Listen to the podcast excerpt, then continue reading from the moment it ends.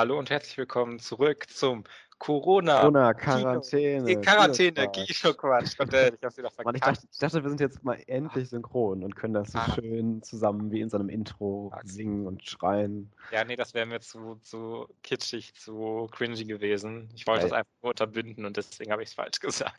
Ich weiß natürlich, dass es der Corona-Quarantäne-Kino-Quatsch ist. Also. Ich, äh, ich, ich akzeptiere das mal als Ausrede.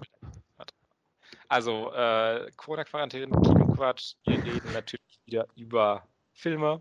Äh, diesmal unsere Hausaufgaben waren Your Name und äh, Roma.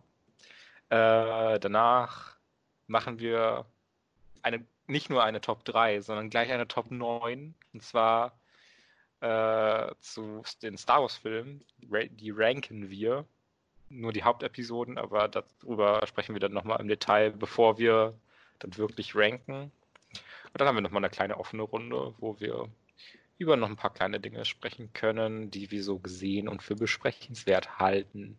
Und am Ende geben uns wir natürlich nochmal neue Hausaufgaben die ja. wir zur nächsten Podcast-Folge geschaut Ich habe ganz haben. vergessen, darüber nachzudenken, was ich dir gebe. Ich habe extra heute Morgen mal ein bisschen durch Amazon und, und Netflix gestrollt, um mal ein bisschen zu schauen, was du noch nicht so kennst und was ich dir noch geben kann. Ich habe auch einen gefunden, einen guten. Ach, gibt es ja immer gute Filme, das ja gnädig. Sehr gnädig. Ich habe dir schon Iron Sky gegeben. Ich, ich habe meistens auch einfach gar keinen Vorschlag für so einen schlechten Film off the top of my head, dass ich das irgendwie wüsste, was ich jetzt irgendwie nehmen kann. Muss ich mir zum nächsten Mal überlegen, dass ich dir mal einen schlechten Film gebe. Ich kann dir auch noch eine ganze Menge schlechter Filme geben. Naja. Oh Gott. Alles klar, ich glaube, wir fangen dieses Mal mit Your Name an. Meine ja. ich, wenn ich mich richtig erinnere. Ähm, Fabian, auch wenn, äh, auch wenn wir es, glaube ich, nicht mehr sagen müssen, trotzdem nochmal Spoiler-Alarm. Ne? Bei den Hausaufgaben werden wir natürlich exzessiv über den Film reden. Und da lassen sich leider Spoiler nicht vermeiden. Äh, alle anderen Spoiler, die in diesem Podcast vorkommen, werden natürlich vorher gekennzeichnet.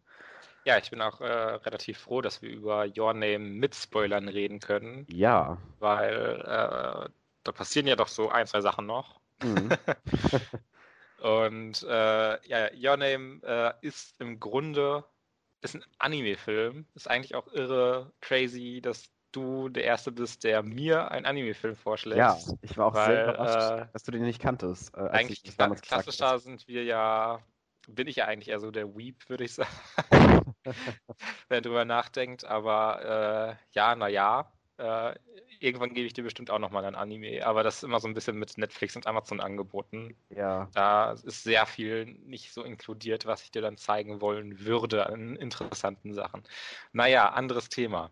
Äh, wir wollten eigentlich über Your Name reden und Your Name ist zu Beginn eine recht klassische äh, Body-Swap-Geschichte, Körpertausch, um es nochmal zu übersetzen für unsere nicht Amerikaner, äh, in der äh, die äh, ein Mädchen und ein Junge halt äh, merken, dass sie äh, an mehreren Tagen in der Woche äh, einfach mal einmal so den Körper tauschen und den Tag als der jeweils andere erleben. Und wenn sie schlafen, genau. tauschen sie wieder zurück. Und das handelt dann halt von Taki, der äh, in einer Großstadt lebt, in Tokio, bin ich mir sogar ziemlich sicher, ja, Tokio. Äh, und dort halt sehr, sehr, ja, weiß ich nicht, in, in diesem modernen Leben, Lifestyle mit viel Geld und teuren Restaurants und sowas lebt. Und äh, die andere ist Mitsuha, die eher in so einer ländlicheren Gegend lebt äh, und auch sehr frustriert über dieses Landleben ist und gerne ihr Leben in Tokio führen würde. Und das auch sehr äh, klar macht im Film, relativ am Anfang. Und dann ja tatsächlich äh, die Körper tauscht. Und äh, ja, das ist, glaube ich, so erstmal der Main-Setup. Wenn man jetzt gar nicht ins Spoiler-Territorium gehen würde, würde man, glaube ich, das erstmal sagen. Ähm, okay, wo fange ich, fang ich an? Okay, okay. Mir, mir, hat der Film auf jeden Fall sehr gut gefallen. Fangen wir damit einfach mal an. Das freut mich doch schon mal.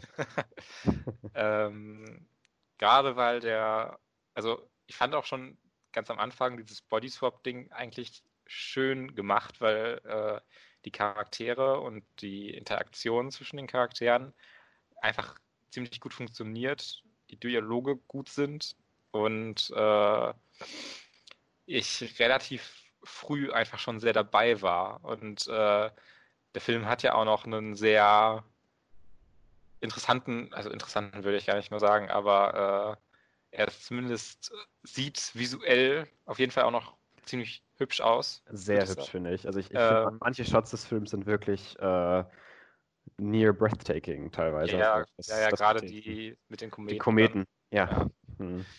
Ähm, wobei, äh, es ist ja so ein, so ein Blend aus äh, CG-Animationen und äh, tatsächlich ja 2D-Hintergründen mhm. und sowas. Ich glaube, die Charaktere sind meistens tatsächlich 3D-Modelle, auch wenn man es meistens nicht so gut sieht. Okay. Äh, ich glaube, also ich, ich weiß es auch nicht hundertprozentig, aber so wie ich es gesehen habe, würde ich es vermuten.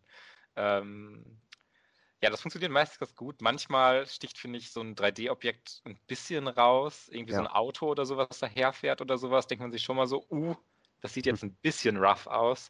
Ist aber im Gesamtbild des Films jetzt überhaupt nicht schlimm gewesen. Insgesamt sieht der Film wirklich fantastisch aus und äh, diese, dieser Blend aus äh, 2D und 3D-Animation funktioniert auch super.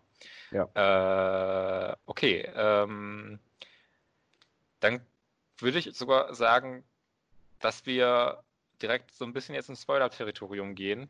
Gerne. Denn äh, eines Tages äh, merkt halt Taki, dass äh, das aufgehört hat mit den Body Swaps, dass er nicht mehr in den Körper von Mitsua äh, tauscht an irgendwelchen Tagen und äh, ist so ein bisschen verwirrt darüber und kann sie auch einfach nicht irgendwie erreichen. Und er fährt dann halt, in, also er hat halt die Erinnerung von diesem Ort noch, wie der aussieht und zeichnet das so ein bisschen und begibt sich dann im Grunde äh, in die Nähe, wo das ungefähr sein könnte von dem Ort und fragt da so ein bisschen rum, ob die erkennen, äh, dass er diesen See, den er da gezeichnet hatte, mhm. ob sie den irgendwo einordnen können oder wo das liegt. Ja. Und äh, findet dann tatsächlich heraus, dass es vor drei Jahren ein äh, Kometeneinsturz gab auf der Erde, äh, wo 500 Menschen bei gestorben sind. Und äh, dann auch relativ schnell findet er heraus, dass äh, Mitsuha dabei auch ums Leben gekommen ist. Ja. Und ja, das erstmal finde ich erstmal einen ziemlich interessanten Twist für so eine Bodyswap-Geschichte. Normalerweise ja führt das ja gar nicht so weit, irgendwie Body Swap. Da werden sich, wird sich gar nicht so viel ja. Gedanken drüber gemacht, sondern ist das so Freaky Friday, mhm. oh, ist alles so witzig und so irre. Äh, aber das hier geht dann ja noch ein bisschen weiter und ist ja. auch so sehr konzeptionell irgendwie, dieses Drei-Jahre-Ding und das ist genau. dann irgendwie so zeitmäßig, dass das so versetzt ist und sowas. Äh, das hat mir auch sehr gut gefallen, dass es äh, so gegen Hälfte des Films, ich bin mir gar nicht mehr ganz sicher, wann genau dieses mit dem Twist dann rauskommt. Ich würde jetzt sagen, so ungefähr die Hälfte, ein bisschen dahinter vielleicht. Ähm, sich der, die ganze Stimmung des Films ändert, die, das ganze Genre fast schon. Also ich, vorher war es halt so, wie, wie, gesagt, schon sehr klassisch, dieses Body Swap Coming of Age Drama. Und es wird dann ja total zu so einem teilweise fast schon Fantasy-Drama irgendwie hochkonzeptuiert. Mhm. Und das fand ich halt einfach so toll beim Schauen, dass die Figuren vorher so wunderbar und toll etabliert werden äh, und dann hinterher diesen Genre-Swap, wenn man jetzt mal bei diesem Swap-Begriff bleiben möchte, äh, ganz, ganz nahtlos mitmachen und das alles total super funktioniert immer noch und vielleicht dann sogar noch besser funktioniert, dadurch, dass die Figuren eben äh, so grandios geschrieben sind, meiner Meinung nach. Ja, da würde ich dir auf jeden Fall äh, zustimmen. Ähm, genau, äh, einfach nochmal, ich, ich würde einfach gerne mal ein bisschen noch über den Plot einfach geradlinig weiterreden. Äh, auch so, was einfach passiert ist, weil ich das irgendwie für eine Diskussion auch ganz hm. interessant zumindest finde. Denn äh, Taki entscheidet sich dann dazu, zu der Stelle zu gehen, wo Sake steht, der Mitsuha mit ihrem Speichel hergestellt hat und im Grunde als Opfergabe dahingestellt hat. Im Land der äh, Toten. Genau, um im Grunde wieder zu versuchen, mit ihr zu connecten, um vielleicht irgendwie was zu bewirken, irgendwas zu machen, um äh, ja, sie vielleicht sogar zu retten.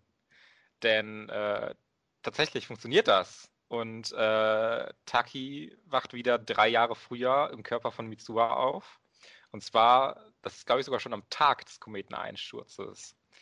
Äh, und Mitsuha wacht wieder im Körper von Taki auf, in dieser Höhle, wo äh, er den Sake getrunken hat. Und von da an fokussiert sich der Film sehr viel darauf, äh, dass die beiden irgendwie versuchen, möglichst äh, halt diese Menschen zu retten äh, aus der Stadt, wo der äh, Komet einschlagen wird. Ja. Und ähm, ich glaube, über Plot, plotmäßig müssen wir gar nicht mehr über so viele Sachen reden, sondern äh, also es funktioniert erst nicht und dann funktioniert es doch. und dann im Grunde, sie haben sich halt immer wieder mehr vergessen und sowas, weil das also traumatisch ist, wurde, wurde dann schon länger etabliert. Und äh, treffen sich dann aber zufällig dann noch einmal kurz bei äh, in Tokio über, über den Weg, ja. laufen sich über den Weg und gucken so zueinander zu und so, ey, ich kenne dich doch. Und dann ist der Film im Grunde zu Ende. Ja. Äh, das fand ich aber auch ein perfektes Ende. Also genauso äh, hätte ich es auch enden lassen wollen, weil dann sagen sie doch am Ende auch, wie ist dein Name? Also weil die halt wissen wollen, ne? What's your name? So ungefähr. Und äh, ich, ich finde gerade durch dieses vorher etablierte Vergessen und dieses, okay, alles geht irgendwie weiter und keine Ahnung, äh, passt das einfach perfekt, finde ich. Ja, also mir hat das Ende auch durchaus gefallen, aber ich hätte es, glaube ich, lieber gehabt, wenn der Film das nicht ganz so aus dem Nichts ist doch, also vielleicht auch nicht so ganz aus dem Nichts, aber es ist doch schon wieder alles sehr perfekt ausgegangen. Also, dass aber, wirklich alle 500 Leute gerettet sind und der Bürgermeister ja. ja doch eingelenkt hat, obwohl er erst so vehement dagegen gesprochen hat. Ja. Das ist auch wieder so ein Charaktermoment, wo man dann vielleicht okay. argumentieren möchte, dass der Bürgermeister dann irgendwie, weiß ich nicht, die und die Entwicklung durchgemacht hat und das und das mhm. realisiert hat.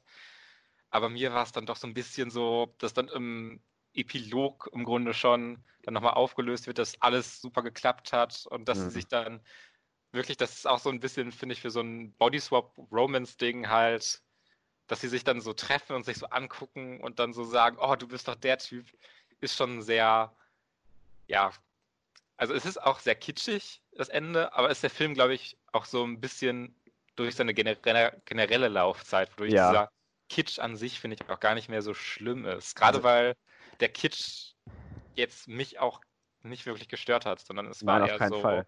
Ich, also Kitsch, wo man sich denkt, ja, ist eigentlich sogar ganz schön und ich bin irgendwie dabei und bewegt. Ja, ich, ich war auf jeden Fall, das wollte ich jetzt auch noch sagen, ich glaube, ich habe generell vielleicht eine et etwas höhere Kitsch-Toleranz nochmal, aber trotzdem, klar, Kitsch ist normalerweise echt scheiße. Äh, und ich kann auch auf jeden Fall nicht widersprechen, dass hier definitiv teilweise äh, so ein paar Sachen drin sind, wo man sich denkt, okay, ja, that's pretty kitschy. Das ist nicht das richtige Wort, ich weiß, egal. Ähm, aber, wie du jetzt schon sagtest, ich war halt auch sehr bewegt, weil ich halt eben die Figuren beide so wundervoll fand und äh, deswegen total invested generell in deren Leben war. Und deswegen auch von dem Twist zum Beispiel, was heißt super überrascht jetzt nicht unbedingt. Ich meine, man konnte sich schon irgendwie denken, äh, aber trotzdem sehr mitgenommen war, mitgerissen wurde und äh, alles, was danach kam, auch so super ungewiss war, was jetzt der Film machen will, wohin der jetzt geht. Mhm. Ähm, ja. Das fand ich halt einfach so super. Ich äh, habe mir tatsächlich auch schon so gedacht, äh, als sie dann nicht mehr geantwortet hat und sowas, habe ich so ein bisschen gehofft. Das, das mhm. hört sich jetzt falsch an, aber gehofft, dass sie tot ist. Einfach um das Narrativ spannender zu machen nochmal. Ja. Äh, also, äh, und das ist ja dann auch genauso passiert und da habe ich mich dann so ein bisschen gefreut, war aber auch so ein bisschen devastated gleichzeitig. es ist äh, es war schon sehr traurig. Sehr interessantes, sehr interessantes Erlebnis gewesen und ja, traurig ist es auf jeden Fall. Also ich auch. glaube, das, wo ich auf jeden Fall, also wo ich den Tränen nahe war, muss ich dann ja doch zugeben, äh, wo ich wirklich, wo, wo ich sagen würde, das ist so die beste Szene des Films oder meine Lieblingsszene ist, als sie sich dann tatsächlich treffen am Rande des ja, äh, Vulkans genau. und äh, das alles sich die Namen aufschreiben wollen. Ja, und äh, davor ja. sogar noch äh, wo okay. im Film vorher die ganze Zeit etabliert wird, dass mit, dem, mit der Dämmerung, das ist die Zeit der Geister, wo das äh, Reich der Geister und das Jetzt, ich weiß nicht mehr genau, wie es ausgedrückt wurde, verschwimmt und man halt auch während der Dämmerung da steht und genau während der Zeit der Dämmerung, was sie ja dann auch sagen, sich sehen können und dann da stehen und miteinander reden können und dann das mit den Namen aufschreiben, weil sie sich nicht vergessen wollen. Und äh, wie dann natürlich äh, sie es schafft, aber er nicht mehr anscheinend und dann halt einfach wegfällt und sie sich dann total erschrickt und oh mein Gott. Und dann aber die die ganze Zeit noch vor sich her rufen und schreien den Namen, damit sie es nicht vergessen, aber dann irgendwann nicht mehr drauf kommen. Und wenn sie dann aber am Ende dran, sich daran erinnert, dass irgendwer was auf ihre Hand geschrieben hat und sie dann drauf guckt und da steht, ich liebe dich, das, das, das hat mich schon sehr berührt. Da war ich schon sehr, sehr dabei. Ja, ja, ich auch. Ist generell einfach ein äh, echt, echt gut gemachter, schöner Film, der auch starke Rom Romantikanteile haben. Definitiv, definitiv. Coming-of-Age-Romantik, kann man ja. ja. schon sagen. Aber auf eine äh, gute Art Was normalerweise bei mir manchmal so ein bisschen abstoßend ist, dieses Genre.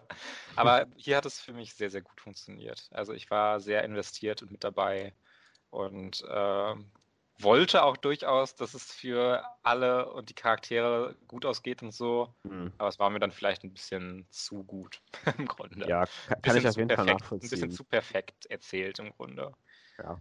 ja. Kann, kann ich auf jeden Fall verstehen. Ähm, aber ja, ich, ich fand generell die ganzen Grundmetaphern im Film und die ganzen Grundkonzepte, zum Beispiel das mit dem, äh, ich weiß jetzt, das habe ich, das, hab ich, das, äh, hab ich das Wort vergessen, Mitsui, Mitsu, Miburi, Mitsuburi, wo, wo die so ganz viele verschiedene Bedeutungen hatten für das Wort. Mhm, ja. Ich habe gerade das Wort vergessen, tatsächlich. Ich weiß äh, auch nicht mehr, was das war. Ich schaue gerade, ob ich sie irgendwo. Äh, Matsuri oder sowas? Mitsu ja, das kann Mitsu sein. Ist ja auch egal. Auf jeden Fall, das, das Ganze, was darum herum so gebaut wurde, mit den verschiedenen Konzepten, die sie da hatten, das mit der Dämmerung, das mit diesen Fäden, die sich durch die Leben ziehen und mit mhm. allem verbunden sind. Ich finde, das hat auch so perfekt gepasst. Ähm, und die Musik fand ich toll. Oh. die, die, Songs, die dann genutzt wurden, ähm, waren immer super schön, haben immer toll gepasst. Ja, wobei es war manchmal so ein bisschen so, ja, es ist immer noch so ein japanischer Anime, wo jetzt erstmal ein Pop Music-Video irgendwie startet. dass ich dann, da, da was ich mich vielleicht, vielleicht auch so halb, halb rausgerissen hat, aber Ach, es ja. war schon nicht, nicht, es war aber auch nicht schlecht. Also äh, ich, ich, da ich jetzt glaube ich nicht so viel äh, Erfahrung habe, was das angeht, äh, hat es mich gar nicht gestört, weil ich dann nicht das das erste Mal so gesehen habe. Ich schaue ja normalerweise keine Animes. Ja, also wenige. Ich glaube, ich glaube, es wird auch wahrscheinlich relativ wenige stören, die viel Anime schauen, aber okay. mich persönlich, ich, ich, ich werde dann immer kurz so rausgerissen und denke mir so, jetzt startet irgendwie so ein Popsong und äh, jetzt kommt irgendwie so eine, so eine Compilation, wo das und das gezeigt wird. Finde ich immer so ein bisschen, ja, I see what you're doing sehr Anime. Mhm. Das ist auch nicht der einzige Anime, der sowas mehr macht. Ich dachte aber auch, dass am Anfang, dass es irgendwie nur die Titelsequenz wäre, wo das gemacht wird. Mhm. Aber dann wird es ja noch zwei, dreimal, ne, zweimal, glaube ich, im Film dann nochmal gemacht. Ja. Äh, äh, ja, und ich mag das eigentlich ganz gerne, die Musik so ein bisschen für sich sprechen zu lassen. Aber es sind ja dann schon sehr so, ja, es, ich würde schon sagen Pop-Songs, auch wenn die jetzt nicht so klassisch, ja. klassisch äh, Happy-Go-Lucky-Songs sind oder sowas, sondern schon irgendwie so eine leicht melancholische Note haben, würde ich sie immer noch so als Pop-Songs äh, sehen und das kann mich manchmal so ein bisschen aus einer Atmosphäre einfach rausziehen. Das ist einfach so und da kann ich auch nichts gegen machen. Und, ja, alles äh, gut. Ich kann auch verstehen, äh, warum das äh, bei einem auch absolut nicht so sein sollte. Es geht ja immer noch um meine persönliche Erfahrung. Ja. Äh, zu Jörnem ist, glaube ich, noch ganz gut zu sagen, äh, einfach nochmal so um, als genereller Kontext, der habe ich schon mal gesagt, der erfolgreichste Anime-Film aller Zeiten. Der hat 360 ja. Millionen Dollar eingespielt, weltweit. That's crazy. Und äh, Makoto Shinkai, der äh, Director von Your Name, hat auch schon einige Filme gemacht, die auch ziemlich beliebt in der Anime-Community sind. Also 5 cm per Second, äh, The Garden of Words und äh, jetzt 2019 Weathering with You. Das war so, ja, das Weathering with You äh, ja, das war halt jetzt so krass erwartet nach Your Name und viele haben das dann nicht so gemocht wie Your Name, aber ich habe auch die ganzen Makoto Shinkai-Filme noch nicht gesehen, muss ich noch machen. Ich bin mhm. mir ziemlich sicher, dass The Garden of Words es tatsächlich auf Netflix gibt. Der dauert auch nur so 46 ah. Minuten. Okay. Äh, und den gibt es, glaube ich, auf Netflix. Also den wollte ich mir auch mal anschauen. Werde ich dann vielleicht auch mal machen. Ja, äh, weil sonst wollte ich eigentlich zu Your Name an sich gar nicht mehr viel sagen, außer dass er mir halt wirklich echt gut gefallen hat. Also es ist jetzt kein Meisterwerk oder mein Lieblingsanime-Film, mhm. aber äh, für das, was er gemacht hat, äh, das hat er, finde ich, sehr gut gemacht und das hat mir sehr gut gefallen, ja. Das freut mich doch. Das finde ich gut, dass ich dir dann da mal einen, Film gegeben habe, den, den, du auch connecten konntest zu dem. Nicht so wie letzte Mal, leider. Aber ja, das okay, also das war jetzt ein Film, okay, Felix? Das übertreibt man nicht. okay, okay. Die letzten ähm, Hausaufgaben von dir fand ich ja alle echt gut. Also ich bin stolz auf mich, dass ich bis jetzt eigentlich eine ganz gute Quote habe. Ja, ich doch auch mit Disaster wow. Artist und Disaster Artist ist grandios und, und äh, alles. Äh, Iron Sky und, und Roma. Ja. Ja, dann äh, ja, sprich doch mal über Roma. Also ja, Roma. gespannt. Ich kann vielleicht auch erstmal so ganz bisschen was zur Handlung sagen, mhm. wo, wo ich ehrlich gesagt nochmal nachlesen musste, worum es denn dann tatsächlich ging. Weil ich so wirklich so äh, den Anfang des Films am Ende schon wieder vergessen hatte.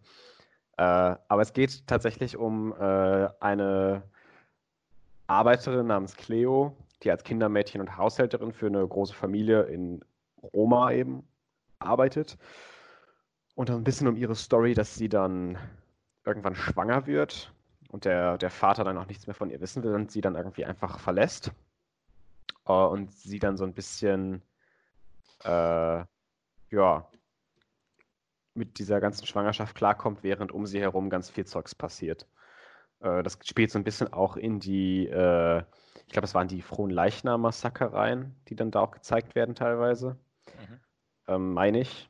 Wo dann halt auch äh, teilweise irgendwelche Schüsse fallen im Film und sowas, also was dann alles gezeigt wird. Ähm, ja, und äh, es ist so ein bisschen ihre Geschichte einfach, wie sie dann mit dem ganzen Zeug so umgeht und wie die Familie zu ihr steht, wie sie das mit dem Baby alles macht. Ja. Äh, okay, Roma. Ähm, ich will vielleicht erstmal das Positive sagen, weil da gibt es tatsächlich viel von. Mhm. Äh, und es gibt auch nur ganz wenig Negatives, was dann aber den ganzen Film für mich runterzieht. Mhm. Äh, positiv. Ich muss tatsächlich sagen, dass das some of the best cinematography ever. Oh ja, mein Gott, sieht dieser Film gut aus. Also, also Alter wow. Schwede, ja. Also, auch wenn ich, da kann ich jetzt vielleicht doch schon mal vorweggreifen, auch wenn ich ultra gelangweilt war, die ganze Zeit, fand ich den so bombastisch schön und so toll gefilmt. Allein schon der erste Shot, die Idee einfach, mhm, dieses, ja. hier ist dieser Teil, der gefilmt wird, dieses, dieses Mosaik und dann kommt das Wasser und es ist eine Spiegelung da und der Himmel ist zu sehen mit dem Flugzeug. Es ja. war, da, da, wusste ich schon, okay, zumindest der Aspekt, der funktioniert. Ja, ähm, bei Roma ist es bei mir auch so, dass ich mich wirklich an viele Shots so an sich ja. sehr gut erinnern kann. Das mit dem Feuer aber an vieles andere aus dem Film weniger. Ja, äh, also da, da, da, würde ich dir auf jeden Fall zustimmen. Ähm, auch grandios ist natürlich dann das Directing, finde ich, äh, äh, was natürlich so ein bisschen mit der Cinematography dann einhergeht, aber ich glaube, das hat, hat Cuaron nicht sogar beides gemacht? Ja, er hat beides gemacht. Der hat beides gemacht, ne? Von daher, äh, das war ja so ein, so ein Megaprojekt von ihm, wo er ja. alles gemacht hat: Regie, Drehbuch, Produktion, Kameraschnitt, das hat er alles genau. gemacht. Ja. Ähm, und das ist alles fantastisch. Und das Acting, ich glaube, das sind ja teilweise nicht mal richtige Schauspieler. Ich glaube, sie war doch wirklich nur eine tatsächlich äh, Civilian, die dann da irgendwie gelebt hat oder so. Irgendwie war, das, war mit ihr doch was. Ich bin mir gerade nicht mehr ganz sicher, aber sie war doch auch für einen Oscar nominiert, oder? Ja, also auf der Wikipedia-Page von ihr steht auf jeden Fall nichts außer Roma. Also, also steht auch, ist eine mexikanische so Filmschauspielerin. Äh, ist sie noch so jung? Sie sieht älter aus. sie ist erst. what? Sie, sie, sie ist 1993 geboren. Ja. Ich finde, sie sieht älter aus. Ja, ein bisschen älter sieht sie Dach, aus. Dachte lass, lass, uns das, lass uns darüber nicht reden, wie alt irgendwelche Frauen nein, aussehen. Nein, aber ich war gerade richtig, äh, ich war grad richtig, was heißt geschockt, aber ich war gerade überrascht auf jeden Fall. Ich dachte, sie wäre so Ende 30, Anfang 40. Ähm, uh, was ein Burn. Shots nein, feiert. Das meine ich gar Das heißt ja nicht, dass sie schlecht aussieht. Sie sieht durchaus äh, sehr lieb und gut aus. Ähm, hier steht vor ihrer Filmkarriere arbeitete, ich will den Namen jetzt nicht aussprechen, damit ich niemanden irgendwie verletze damit.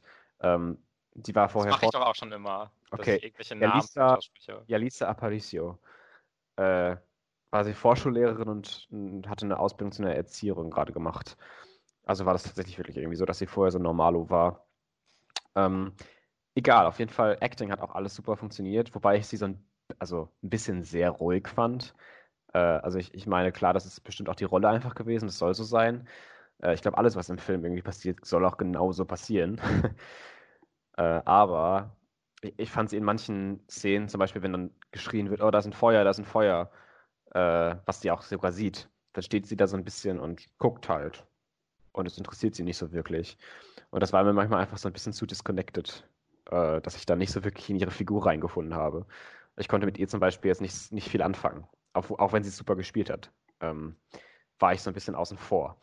Was generell für den ganzen Film gilt, um das jetzt mal zu sagen, äh, ich bin gar nicht in den Film reingekommen. Also der Film, also die, die, Figuren, die Geschichte, alles war mir irgendwie ab einem gewissen Punkt einfach komplett egal. Also das ist bestimmt auch eine total wichtige Geschichte und eine total authentische Geschichte und eine total repräsentative Geschichte.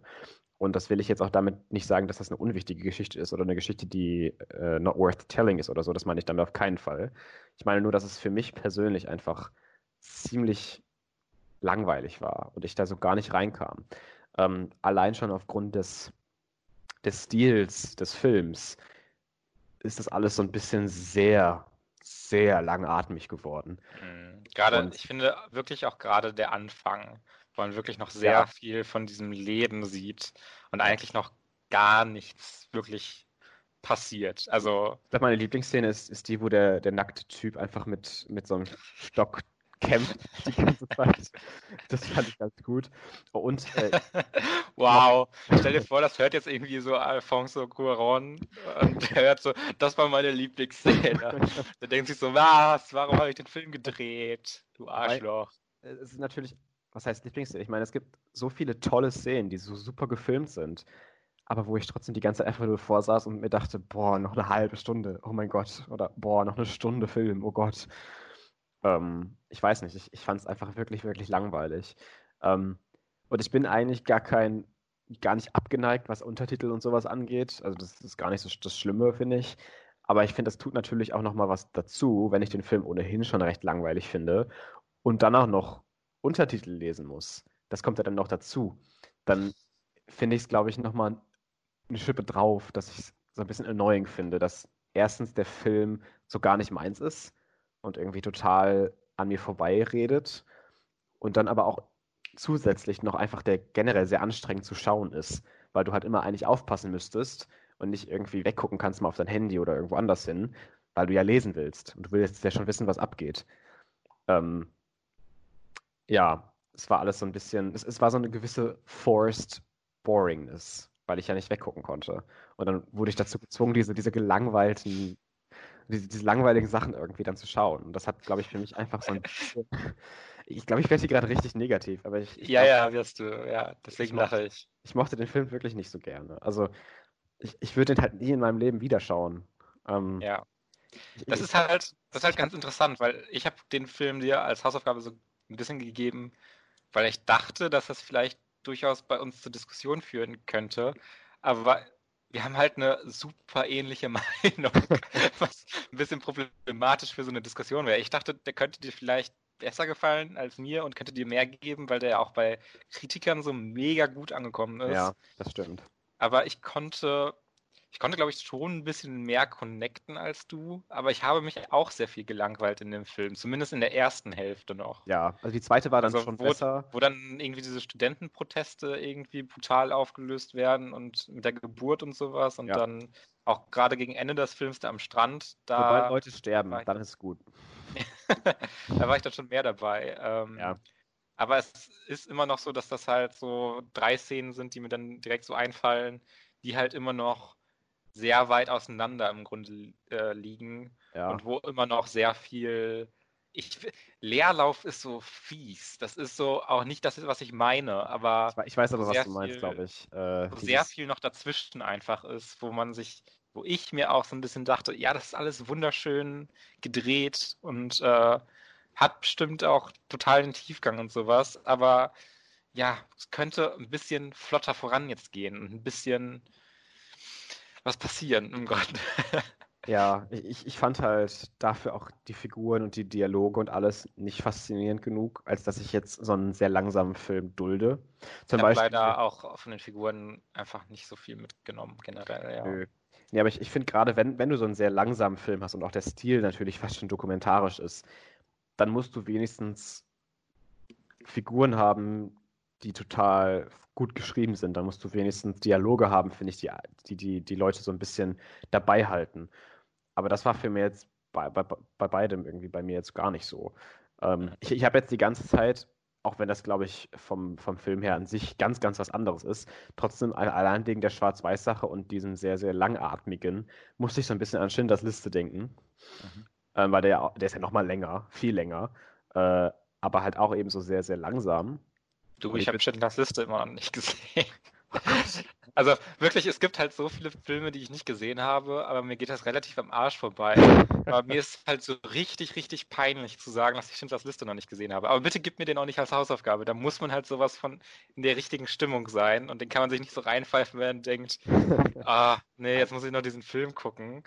Da funktioniert, glaube ich, Schindlers Liste nicht so gut. Aber ich schiebe den so noch die ganze Zeit vor mir her, weil ich weiß, dass es halt so ein schwerer Film mit einem schweren Thema ist. Aber ich schäme mich auch so richtig dafür, den noch nicht gesehen zu haben.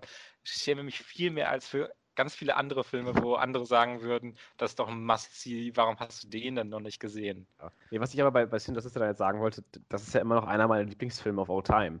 Äh, das ist auch ein Film, den ich mir nicht nochmal anschauen wollen würde, jetzt mal so.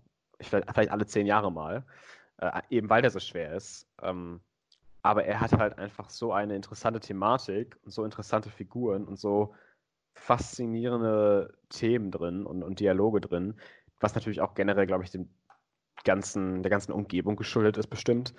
Aber, aber das ist dann zumindest ein langsamer Film, der vielleicht auch auf manche langweilig wirken mag, der für mich perfekt funktioniert. Was hier jetzt leider gar nicht so war. Ähm, ich kann das alles wirklich, wirklich verstehen, dass Leute den toll finden, jetzt Roma.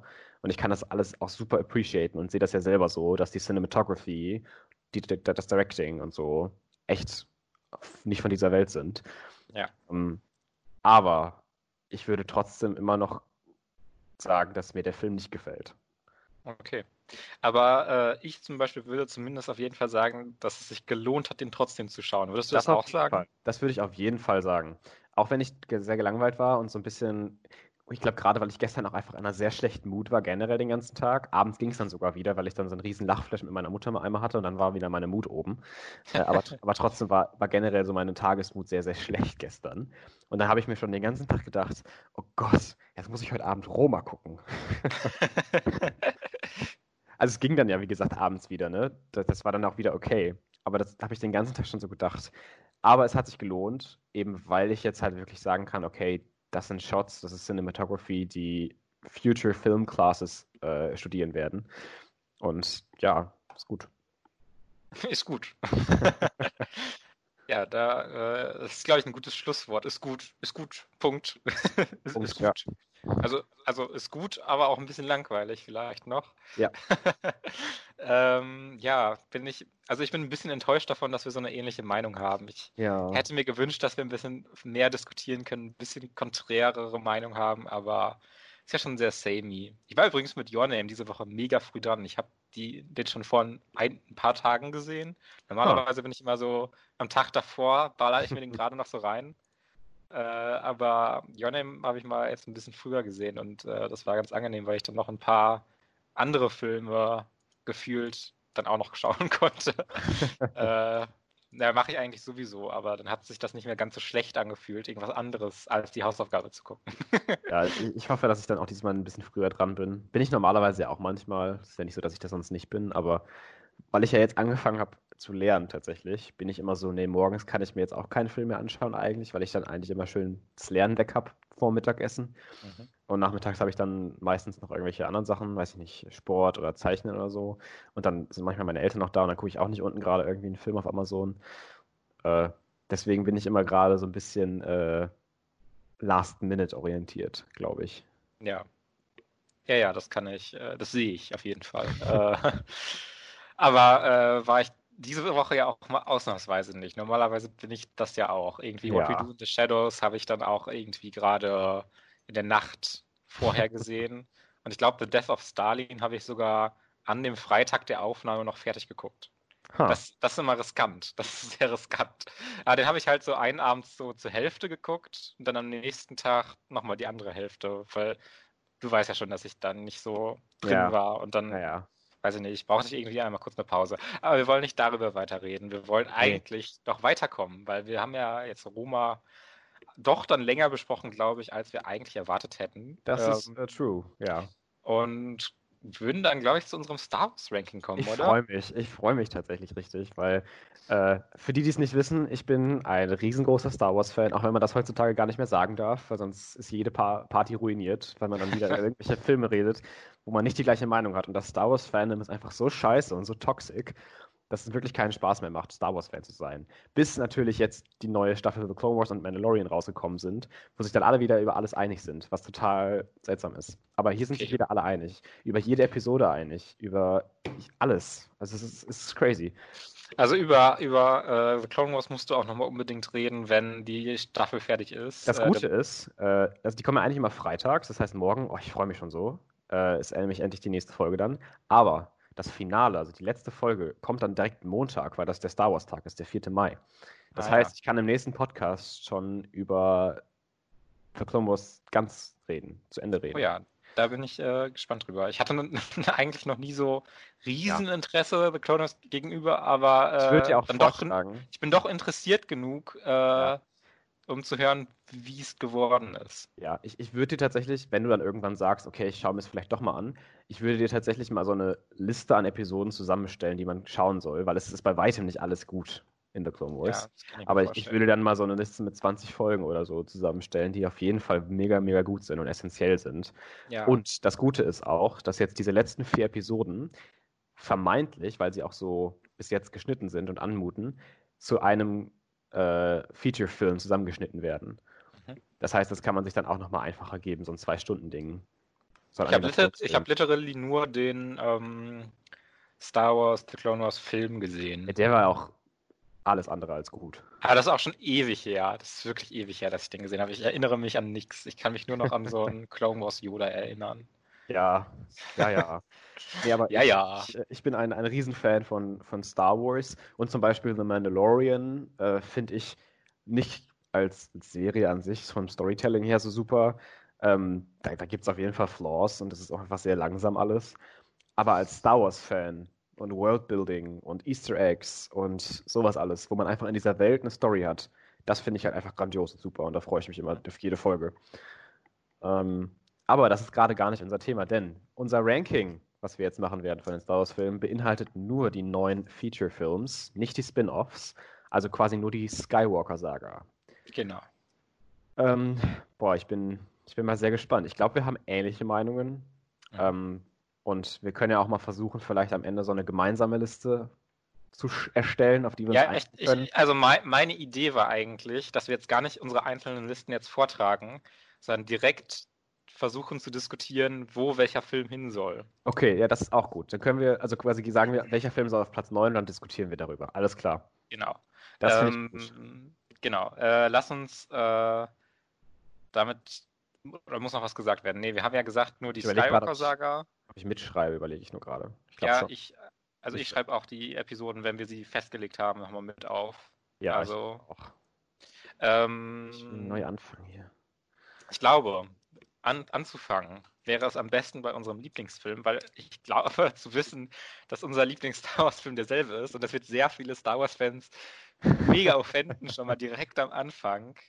Wollen Aber wir denn von oben nach unten gehen oder wollen wir von unten nach oben gehen? Nee, ich würde, ich würde sagen, wir machen es halt so, dass wir erst so Plätze belegen, die für uns am offensichtlichsten, am einfachsten zu regeln sind. Okay. Damit wir dann später über die wahrscheinlich eher kleineren Diskrepanzen so ein bisschen diskutieren können. Alles klar. Ja, unser Lieblings-Star Wars-Film, Fabian. Willst du sagen und den ganzen Hate auf dich nehmen oder ich?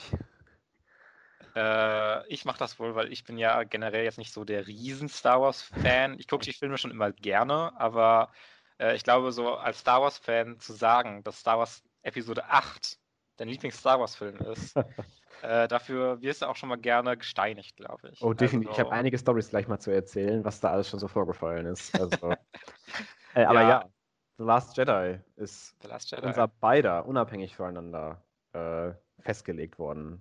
Lieblings-Star Wars-Film. Ähm, und da stehe ich auch zu und das ist halt auch einfach so. Und da will ich auch, da will ich jetzt auch gar nicht wieder anfangen, sonst rege ich mich wieder so richtig auf. ja, wir, haben auch, wir haben auch mittlerweile so viel über Episode 8 geredet, ne? Ich kann es ja. auch einfach nicht mehr hören. Und, äh, besonders, besonders, getriggert hat das ein Jahr dann, als Episode 9 lief und irgendwelche Leute dann irgendwie, boah, der war ja viel besser als Episode 8 gesagt haben.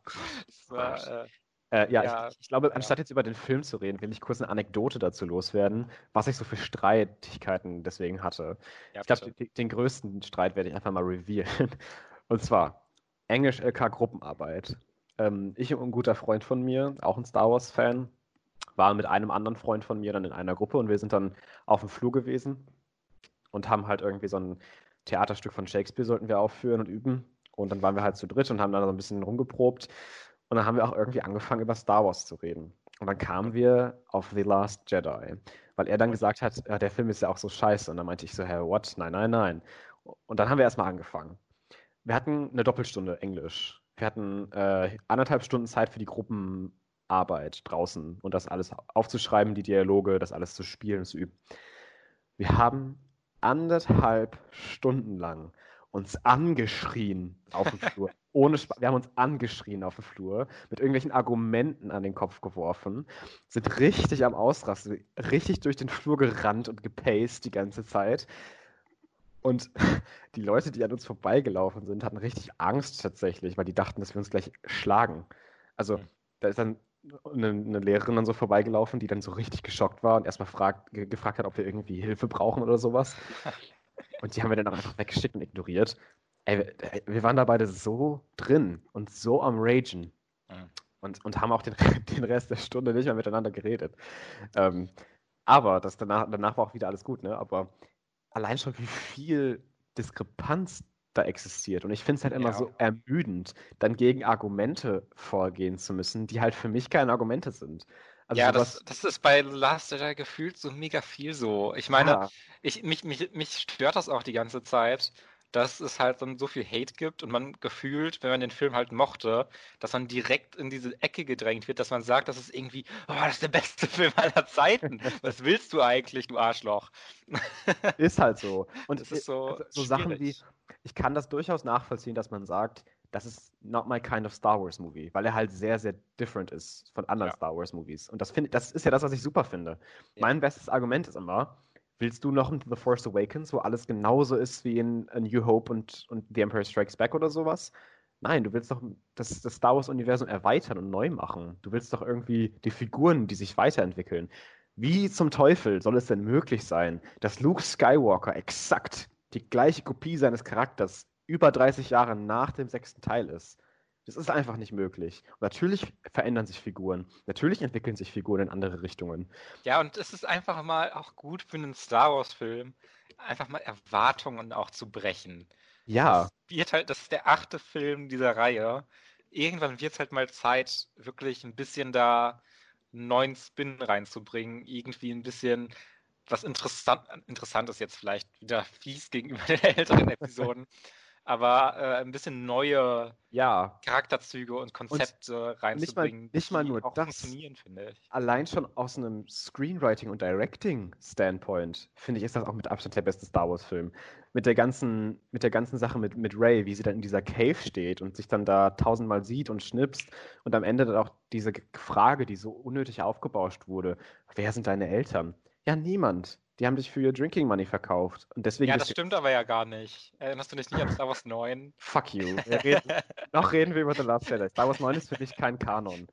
Ähm, nein, aber äh, wie das dann auch so gesagt wird und Kylo Ren dann aber auch sagt, der Bösewicht wohlgemerkt der Story, der Antagonist, uh, you're nothing basically, but that, that, doesn't mean that you're nothing to everybody. Du kannst ja immer noch was werden. Für mich bist du nicht nothing. Und ich, ist, das nicht, ist das nicht eine Botschaft, hinter dir jeder stehen sollte, dass es egal ist, woher du kommst, du kannst trotzdem der Hero werden. Nein, das müssen eigentlich alles nur irgendwelche Skywalker-Leute sein, sonst ergibt das alles keinen Sinn. Oh Gottes Willen, ey. Es ist, es, vor allem, sie ist ja nicht mal ein Skywalker. Sie sagt dann hinterher, sie klaut ja, Identität. Die ganze Zeit ist die Message. Okay, nee, wir, nee, ich möchte das jetzt noch nicht rauslassen. Wir reden gleich über Episode 9. ähm, trotzdem, The Last Jedi, ich will noch ein bisschen positive Vibes versprühen. Mhm. Ist von der Cinematography allein schon das letzte Battle so breathtaking. Und das ist auch gleichzeitig noch so episch irgendwie dabei. Ja, also die, one of my favorite, also a lot of my favorite Star Wars moments of all time are in The Last Jedi.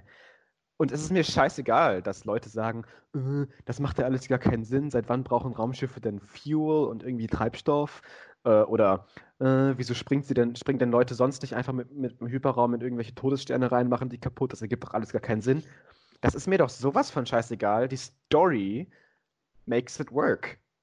Und es sieht so grandios geil aus, wenn mhm. sie dann da mit ihrem Hyperantrieb in die Flotte reinfliegt und das alles intercutted ist. Ich finde das auch einfach ein super cooler Moment einfach. Ja. Also, da sich drüber aufzuregen bei fucking Star Wars, okay? Also, halt so. sorry Star Wars-Fans, aber da kann ich euch jetzt auch mal so dafür angehen, dass ihr euch da so über, drüber aufregt, weil. Man kann nee. die Fehler auch so suchen, dass man hinterher sagt, äh, der Film ist richtig scheiße, weil das ergibt ja keinen Sinn mit dem Hyperraum. Das äh, alles Luke, Luke, Luke zupft da an der Zitze von dieser Weltraumkuh. Das ist äh, voll, voll blöd. Das, also das würde Luke doch niemals machen. Und selbst das, like, why wouldn't he do that? Selbst das, er ja. kommt von einem Farmplaneten auf einem fucking Wüstenplaneten, wo er wahrscheinlich nicht einfach mal so zum Store geht und sein Essen kauft. Wie oft ich schon gehört habe, dass du das einfach gerechtfertigt hast. Ne? Aber also aus meiner Perspektive gar nicht negativ, sondern es ist ja richtig, diese Rechtfertigung. Dass man sich überhaupt dafür rechtfertigen muss. Ja, ich muss mich für Sachen rechtfertigen, dass ich diesen Film mag. Allein das schon. Äh, ja, das ist so ganz, eine ganz schlimme Position, Star Wars 8 zu mögen. Und ich fand es auch gut, dass Ryan Johnson zwar äh, die Ereignisse von Episode 7 äh, definitiv acknowledged und auch direkt danach ja einsetzt und die Figuren alle dementsprechend entwickelt, aber trotzdem all die Sachen, die einfach so samey sind und so langweilig sind, zum Beispiel das mit der, okay, Ray hat wieder irgendwelche mysteriösen Parents oder der Bösewicht ist ein neuer Imperator oder oh, hier ist wieder ein neuer Todesstern oder das und das und das, dass er das halt alles einfach so wegschreibt, dass es neu wird und Sinn ergibt und gut ist, aber immer noch mit einem gewissen Storytelling-Respekt, weil es halt gut gemacht ist. Ja, aber man muss auch nochmal dazu sagen, dass es zum einen sehr viel Hass für Star Wars The Last Jedi gibt, aber auch ja. tatsächlich auch Liebe. Also es gibt ja, auch so Twitter-Accounts, die dann irgendwie so jeden Tag mal äh, so eine neue coole Sache über The Last Jedi ja. getwittert haben, wo dann auch irgendwie Ryan Johnson das retweetet und sowas und das alles ja. sehr, teilweise auch sehr wholesome. Aber wenn man dann in eine tatsächliche Diskussion ge geht und sich von seiner Bubble loslöst, wo The Last Jedi gemocht wird, mhm. ist das ein absolutes, ja. Also wirklich, das ist eines de, eine der schlimmsten Fanbases und es ist alles so toxisch, unglaublich toxisch. So toxisch. Es ist ich meine, wenn, wenn, jetzt, wenn mir jetzt jemand sagt, er mag den Film nicht, aber er kann appreciaten, dass das ein gut gemachter Film ist. Es ist nur nicht seine Art von Film. Dann kann ich das ja voll nachvollziehen. Dann ist es halt so. Jeder darf ja seine fucking Meinung haben. Ja. Aber das so runterzumachen und einfach sich aufzuhängen an solchen Kleinigkeiten und dann aber auch immer noch so zu anderen Leuten so negativ und toxisch zu sein, die es dann mögen und dies verteidigen. Ähm, und ich finde, es ist auch was anderes, als wenn man einen Film wie zum Beispiel The Rise of Skywalker verteidigt, der obviously, und das muss ich jetzt, das will ich jetzt auch gar nicht abhängig machen von ich mag den Film oder nicht, der aber obviously einfach ein sehr viel schlechter geschriebener und schlechter directeter Film ist. Also wirklich, wirklich obvious. Also ich stimme, ich stimme dir dazu, aber ich glaube, es gäbe tatsächlich Leute, die dir da nicht zustimmen würden. Natürlich, aber ich weiß, alle sagen immer, oh, im Film gibt es keine objektiven Meinungen. Ich finde, in manchen Hin Hinsichten und manchem Hinblick gibt es das durchaus. Und dann musst du mit der objektiven Meinung nicht übereinstimmen. Das kannst du dann immer noch sagen, das finde ich trotzdem nicht gut. Aber ich finde, ja. man kann schon gewisse Sachen sagen, die auch so sind. Ähm, aber wir sind ja noch nicht bei Episode 9. da kommt gleich nochmal ein nächster ja, Aggression. Also ich, ich sehe aber auch, dass man irgendwie sowas kritisiert wie den Casino-Planeten und sowas und dass das so eine ja. unnötige Detour ist und sowas. Das sehe das kann ich durchaus. Das, das aber das sehe ich auch. Was, was, was, wirklich am schlimmsten ist, ist halt diese wirklich toxische Diskussion in dem Film, was mich auch einfach nervt, dass man, ja. dass man irgendwie nicht sagen kann, Star Wars 8 ist mein, ist mein Lieblings-Star Wars-Film, ohne so direkt so angegangen zu werden und so. Boah, aber, auch, aber auch, das, auch das mit dem Casino-Planeten, ich kann das voll verstehen von einem narrativen Standpoint und auch das mit diesem, dass die Schiffe immer langsamer werden und sich so verfolgen lassen, das ist alles nicht perfekt, ja. Aber was ich nicht verstehe, ist dann, über was sich dann aufgeregt wird. Dann wird das sind doch eigentlich alles Nitpicks, oder nicht? Ja, und, und also... es wird sich dann auch, es wird sich dann teilweise auch nicht darüber aufgeregt, äh, das ist ja jetzt langweilig mit dem Casino-Planeten. Es wird sich teilweise über das, was auf dem Planeten passiert, aufgeregt. Und zwar darüber, äh, wieso muss sie denn jetzt die Pferde befreien und dann diesen kleinen Jungen helfen? Das ist doch alles unnötig. Das will doch keiner sehen in einem Star Wars-Film. Who cares about this? Alles scheiße. Wo ich mir auch so denke, Star Wars war doch immer schon eine Art Märchen, eine Space-Märchen, wo halt eben Messages verpackt wurden. Und gibt es irgendwie was, was Negatives daran auszusetzen, dass man eine Botschaft darstellt, dass die Reichen vom Krieg profitieren auf beiden Seiten und davon, dafür Arme und Tiere und was auch immer ausgebeutet werden? Gerade das ist doch eigentlich eine interessante Diskussion, die man in Star Wars auch führen kann. Vielleicht im falschen Film hier so ein bisschen, weil es halt eben nicht 100% organisch reingepasst hat. Aber sich dann daran so aufzuhängen, dass genau das jetzt das Schlimmste von allem ist, finde ich halt so un un ungreifbar für mich. Ich finde es sowieso immer ganz interessant, äh, wenn so Fantasy-Universen so War-Economy-Sachen aufmachen, mhm. dass irgendwelche Leute daran auch verdienen oder nicht. Oder was ich auch immer äh, das ist jetzt in Star Wars eher weniger der Fall, aber generell so gerne mag, ist so, dass sich irgendwie keiner leisten kann, dass der Krieg vorbeigeht, weil es dann einfach wirtschaftlich alles zusammenbricht. Finde ja. ich immer, dass, dass solche Konzepte in der Welt sehr viel Charakter und ja. äh, nochmal eine gewisse Tiefe geben. Und das ist ja auch so ein Ding, was ich zum Beispiel an den Prequels sehr geschätzt habe, ist, dass die Politics teilweise auch wirklich eine Rolle gespielt haben. Äh, natürlich nicht in einem großen Extent und es war teilweise auch ein bisschen langweilig, das gebe ich ja zu. Aber als jemand, der das generell einfach total interessant findet und auch für Worldbuilding super wichtig findet, äh, hat mir das immer sehr gut gefallen. Und das ist zum Beispiel auch was, was ich jetzt, um nochmal kurz darauf zurückzukommen, an The Clone Wars so super finde, als long-running Show. Das kann sich einfach mal leisten, einen ganzen Episoden-Arc nur über Politik zu machen. Es gibt, ohne Spaß, es gibt einen Arc in The Clone Wars über Banken. Darüber, wie die Banken mit dem Krieg profitieren, was die Separatisten bzw. die Republik irgendwie mit den Banken zu tun haben, dass bald die Banken vielleicht dereguliert werden müssen, was mit den Kredits ist. Also es ist halt alles irgendwas, was natürlich total niche ist, was nicht ansatzweise jeder mag, was aber halt einfach so viel interessante Background-Infos ja. zu dieser Welt. So, so, sowas würde ich übrigens auch einfach gerne in den Spin-off-Filmen sehen. Sowas ja. hätte ich gerne in, als Solo oder du magst ja Rogue One sehr gerne, aber ich persönlich hätte auch sowas lieber als in Rogue One gesehen, weil es nochmal wirklich das Universum anders beleuchtet und ja. nicht nur diese Märchengeschichte, wie du schon sagtest, im Grunde ja. ist, die natürlich auch absolut ihre Daseinsberechtigung hat, aber Definitiv. wir haben davon jetzt auch schon neun Filme und da kann man, finde ich, auch sehr schön gerade das nutzen, dass man äh, Spin-off-Filme hat, um da äh, interessante Konzepte auszuprobieren ja. und ein bisschen wirklich kreativ zu sein und äh, irgendwie weirde äh, Konzepte und Bereiche des Star Wars-Universums nochmal so ein bisschen beleuchtet, was ein bisschen, ja, es ist wahrscheinlich nicht der größte Publikumsmagnet dann, aber ja, ich weiß auch nicht. Muss ja auch also, keine super teuren Star Wars-Filme machen. Warum macht nee. man nicht mal so ein Indie-Star Wars-Movie? So ein Dr. Who-Budget. Es sieht alles so ein bisschen plastikhaft aus. So, aber, das CG ist so richtig schlecht. aber die, aber die Star Wars-Shows, die kommen, dass man halt da was macht. Ich meine, The Mandalorian macht ja schon vieles anders und richtig und äh, hat viele. Aber Mandalorian hat ja auch schon ein mega Budget für eine Serie. Also mega, ja, ja, klar. Aber ich meine, sowas ist trotzdem natürlich auch was, was du normalerweise nicht on the big screen so ausführlich eben erzählst. Ja. Und äh, das Doofe bei The Mandalorian ist einfach, ist, dass halt die ganze erste Season Setup ist für den Rest. Mhm. Ähm, und nur die letzten zwei Episoden so, so wirklich reinballern. Äh, aber das halt einfach schon genug ist, weil es einfach so interessant ist. Okay. Ähm, wir sollten mal wieder auf unsere Liste zurückkommen. Ja, wir haben jetzt so ewig über Star Wars 8 geredet und dann sind wir noch abgeschweift und sonst was. Wir wollten eigentlich gar nicht, du hast am Anfang gesagt, dass wir gar nicht so lange über Star Wars 8 reden wollen. Aber das ist dann wieder passiert, obwohl wir eigentlich die gleiche Meinung zu Star Wars 8 ja. haben, so ziemlich. Äh, haben wir doch so lange nochmal drüber diskutiert. Das ist ein bisschen schlimm, wenn wir anfangen, über Star Wars 8 zu reden. Oh Gott, ja. Äh, ja. Hat das kein Ende.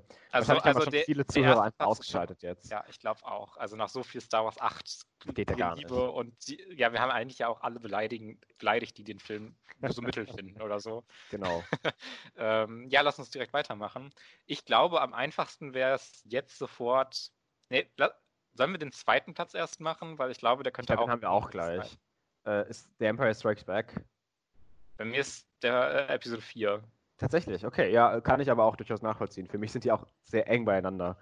Ja, ähm, also auf der 3 wäre dann Empire Strikes Back bei mir auch. Ja, also ich, ich würde äh, tatsächlich argumentieren. Relativ interchangeable für mich auch. Ich würde tatsächlich aber deswegen für The Empire Strikes Back argumentieren, weil eben die Figuren definitiv sich mehr entwickeln während des Films, dass äh, sowas wie die Romance-Storyline äh, total weiterkommt, dass die, der generelle Star War, diese Kriegssachen einfach mehr äh, im Vordergrund stehen, mit zum Beispiel am Anfang der, der dem Angriff auf Hoth äh, oder dann diese, diesen Verfolgungsjagden und hinterher auf Bespin, wie die dann verraten werden. Und äh, die Action und die, die Lightsaber-Action sind halt auf jeden Fall superior zu ähm, deswegen würde ich halt The Empire Strikes Back. Hallo, in New Hope ist mega Action. Also, ich weiß gar nicht, was du hast. Nee, äh, ich mag einfach persönlich, ich mag persönlich in New Hope einfach ein bisschen lieber, weil ich glaube ich, einfach so persönlich einfach ein bisschen mehr Spaß hatte an diesem Erkunden von dem neuen Universum und so ein bisschen ja. mehr noch dieses, ähm, hm, wie beschreibe ich das? Es ist so ein bisschen mehr nochmal Abenteuerfilm für mich, der ja. auch so noch ein bisschen goofier ist und sowas und mir persönlich dann ein bisschen mehr gibt. Ich weiß auch, dass The Empire Strikes Back generell im Fandom eigentlich besser wegkommt nochmal. Ja. Aber äh, ich bin, ich, ich, persönlich würde jetzt Episode 4 auf meine 2 setzen, aber wir können auch gerne Episode 5 auf die 2 und Episode 4 auf die 3 setzen. Würdest du es so machen? So rum würde ich es nämlich eigentlich, eigentlich machen, allein, äh, weil ich, ich finde halt The Emperor Strikes Back ein, ein besser geschriebener und, und besser, besser gefilmter Film nochmal ist. Wobei ich in New Hope auf jeden Fall auch äh, ganz, ganz viele positive Aspekte zugute halte und ich den auch liebe, weil ich den ja auch auf der 3 hätte. Mhm. Ähm, und ich, ich gerade bei den, in New Hope immer dieses Gefühl habe von, diesem Anfang, dieser Anfangsphase meiner Star Wars äh, Obsession. Es ist so ein bisschen so wie mit, mit Harry Potter Teil 1. Wenn du solche Filme guckst, wirst du zurück in dein früheres Ich transformiert und es ist so diese, diese Nostalgie, die dahinter steckt. Ja, bei ähm, mir ist das halt nicht so wirklich so. Ich habe die Star Wars-Filme alle erst sehr spät gesehen und ich habe dann auch direkt mit der Prequel-Trilogie angefangen, die Star Wars-Filme zu gucken. ich, äh, auch, ich auch tatsächlich, also so ist es nicht bei mir, aber okay. trotzdem hat der, hat der Film so einen Aspekt irgendwie zu sich und so, so eine Wirkung auf mich. Ähm, wenn wir uns Boah, das ist immer können. so, ich, ich, diese ältere Generation, wenn so eine ältere Generation an Kritikern und Filmpodcast hören würde, dass wir gar nicht mit Star Wars groß geworden sind, sondern eher dann mit den, also mit, den, äh, mit der Originaltrilogie, sondern mit der Prequel-Trilogie dann erst so ein bisschen. äh, das ist, glaube ich, ein bisschen unvorstellbar für viele Star Wars, ältere Star Wars-Fans. Aber es ist halt wobei so. Ich, halt wobei ich sagen muss, und ich glaube, da, da würden mir auch viele Star Wars-Fans tatsächlich zustimmen, nicht filmisch gesehen, äh, aber allein vom Universum her finde ich das Prequel-Universum viel interessanter weil einfach so viel mehr passiert. Es gibt so viele mehr Fraktionen, so viel mehr Intrigen und Politik und Machtspiele und Krieg und alles, was davor ist, mit den ganzen verschiedenen Jedi und Sith und diese ganze Mythos. Das finde ich halt einfach viel farbenfroher und interessanter im Prinzip. Ich finde es sehr schade. Ich kann mich da gar nicht mehr so viel zu äußern, weil ich, ich habe die halt das letzte Mal, haben wir die ja zusammen im Marathon alle neuen Filme gesehen. Gott, ja. Und das ist jetzt zum einen schon ein bisschen her, zum anderen sickert dann auch nicht so viel ein. Und äh, weiß nicht, ich kann mich nicht mehr so an viele Details und auch so Politik-Sachen erinnern, weil ich weiß nicht, die Filme meiner Meinung nach, also Episode 3 ist total noch so der beste Film davon, Auf jeden aber Fall. 1 und 2 waren dann auch teilweise schon ein bisschen, also 1 war nie, eigentlich nie langweilig, aber da kommen wir vielleicht noch zu. Ähm, aber zwei, ja, okay. Ich glaube, das alles liegt doch einfach an dem Hype, den wir hatten, als wir das alles geschaut haben, dass der erste Film dann so gehypt wurde künstlich von allen. Weil ja, alle halt, okay, das wird jetzt der schlechteste, so mehr oder weniger. Es gab einen sehr großen Applaus, als Episode 1 vorbei war. Das ist sehr gut, ja. Ähm, ja, Platz 2. Wollen wir uns auf The Empire Strikes Back einigen? Ja, machen wir. Alles klar, dann. Und äh, auf der 3 machen wir dann sofort A New Hope.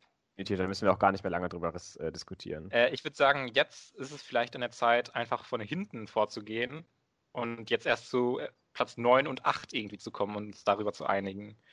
Ja, da, das, das könnten wir vielleicht geswappt haben oder auch eine andere Meinung haben, vielleicht ein bisschen. Aber als großer Star Wars-Fan. Nein, jetzt kommt Episode 9, oder? Ja. Ja. Hast du auch? Nee. Okay. Ich habe ich hab 1 und 2 noch unter. Tatsächlich. Unter 9, nein, nein. ja. Ich, ich werde The Rise of Skywalker nie für das vergeben, was es ist. Äh, das hört sich natürlich jetzt wieder so genauso an, als wäre ich jemand, der genauso ist wie die Last Jedi-Hater. Ich finde es nur einfach anders argumentiert. Ähm, ich finde halt, der Film ist super disrespectful zu allen anderen Star Wars-Filmen. Versucht so krampfhaft genau das gleiche zu machen wie die alten Filme. Und hat solche schreckliches, solch schreckliches Writing mit überall, wo, wo, irgendwelche Zufälle zu anderen Zufällen führen und der MacGuffin zu dem MacGuffin zu dem MacGuffin zu dem MacGuffin und wo es eine fucking Line gibt, Ray, you're a Palpatine. Ja. Und, und alles und, und gerade der Anfang, wo, wo, wo Palpatine dann da sitzt, I made Snoke. ich, ich, also wir, ich habe teilweise in manchen Bereichen, das, wir, wir haben den auch zusammen geguckt im Marathon am Ende, wir haben wirklich gelacht. Ja, es war wirklich das sehr, war für mich sehr unterhaltsam, weil ich irgendwie so gut darüber lachen konnte ja. in bestimmten Bereichen, aber ich verstehe total, warum man sich auch angegriffen äh, glaub, fühlt von dem Film. Ich glaube, du weißt auch noch, als ich dann da saß, danach, ich habe so geflucht und war so wütend einfach auf den Film und auf J.J. Ja. Abrams. Ähm, und was mich auch noch so super aufgeregt hat, ist, wenn du schon so einen schlechten Film machst, dann mach ihn doch wenigstens visuell interessant. Und das fand ich. Ich finde, so ein paar visuelle Momente hat der schon. Also. Aber verglichen mit anderen Star Wars-Filmen hatte der weder irgendwie Ground. Er ist vom Directing halt auch direkt wesentlich schlechter als der achte Teil, Was natürlich. Auch. Aber äh, alles, ich finde so ein paar schöne ja, Sets sind es vielleicht gar nicht mehr unbedingt, wenn es viel CG ist oder so. Aber was denn? Aber ja, ich finde da am Ende der Saal, das finde ich eigentlich ganz cool, wo dann die ganzen Gott, ich kann mich schon so schlecht nur noch an Star Wars 9 erinnern. Aber wo Palpatine da sitzt und da irgendwas passiert, das finde ich visuell ganz cool. Äh, ah, das wahrscheinlich. Das war mir auch egal. Ich finde, das war auch wieder alles so über CG'd und ich finde generell, der Film hatte einfach null visuellen Flair. Das war einfach CGI. Gut gemachtes CGI, aber das sah halt einfach meiner Meinung nach nicht schön kompositioniert. Okay, das ist auch kein Wort. Kompositioniert aus. Compositioned. ähm, das, das, war halt alles so dull und leer und irgendwie auch in den Szenen zum Beispiel auf dem Wüstenplaneten, die stehen da alle so rum, wenn die reden und es wirkt alles so directionless. Und wenn die dann in diese fucking Snake Pit reingleiten und fallen und da durch Zufall mal eben so diesen Dagger finden und dann auch durch Zufall sich ja genau an den gleichen Punkt stellen, wo dieser Dagger ausgeklappt werden soll, vor den Ruinen des fucking Todessterns, der sowieso eigentlich explodiert ist, was sogar noch was ist, was ich verzeihen könnte, wenn es Sinn ergeben würde mit diesem Dagger, dann stehen die genau an dem richtigen Punkt und halten den da lang. It's a map. Und dann, boah, Junge. Und wie die dann auch da stehen. Das ist so dumm.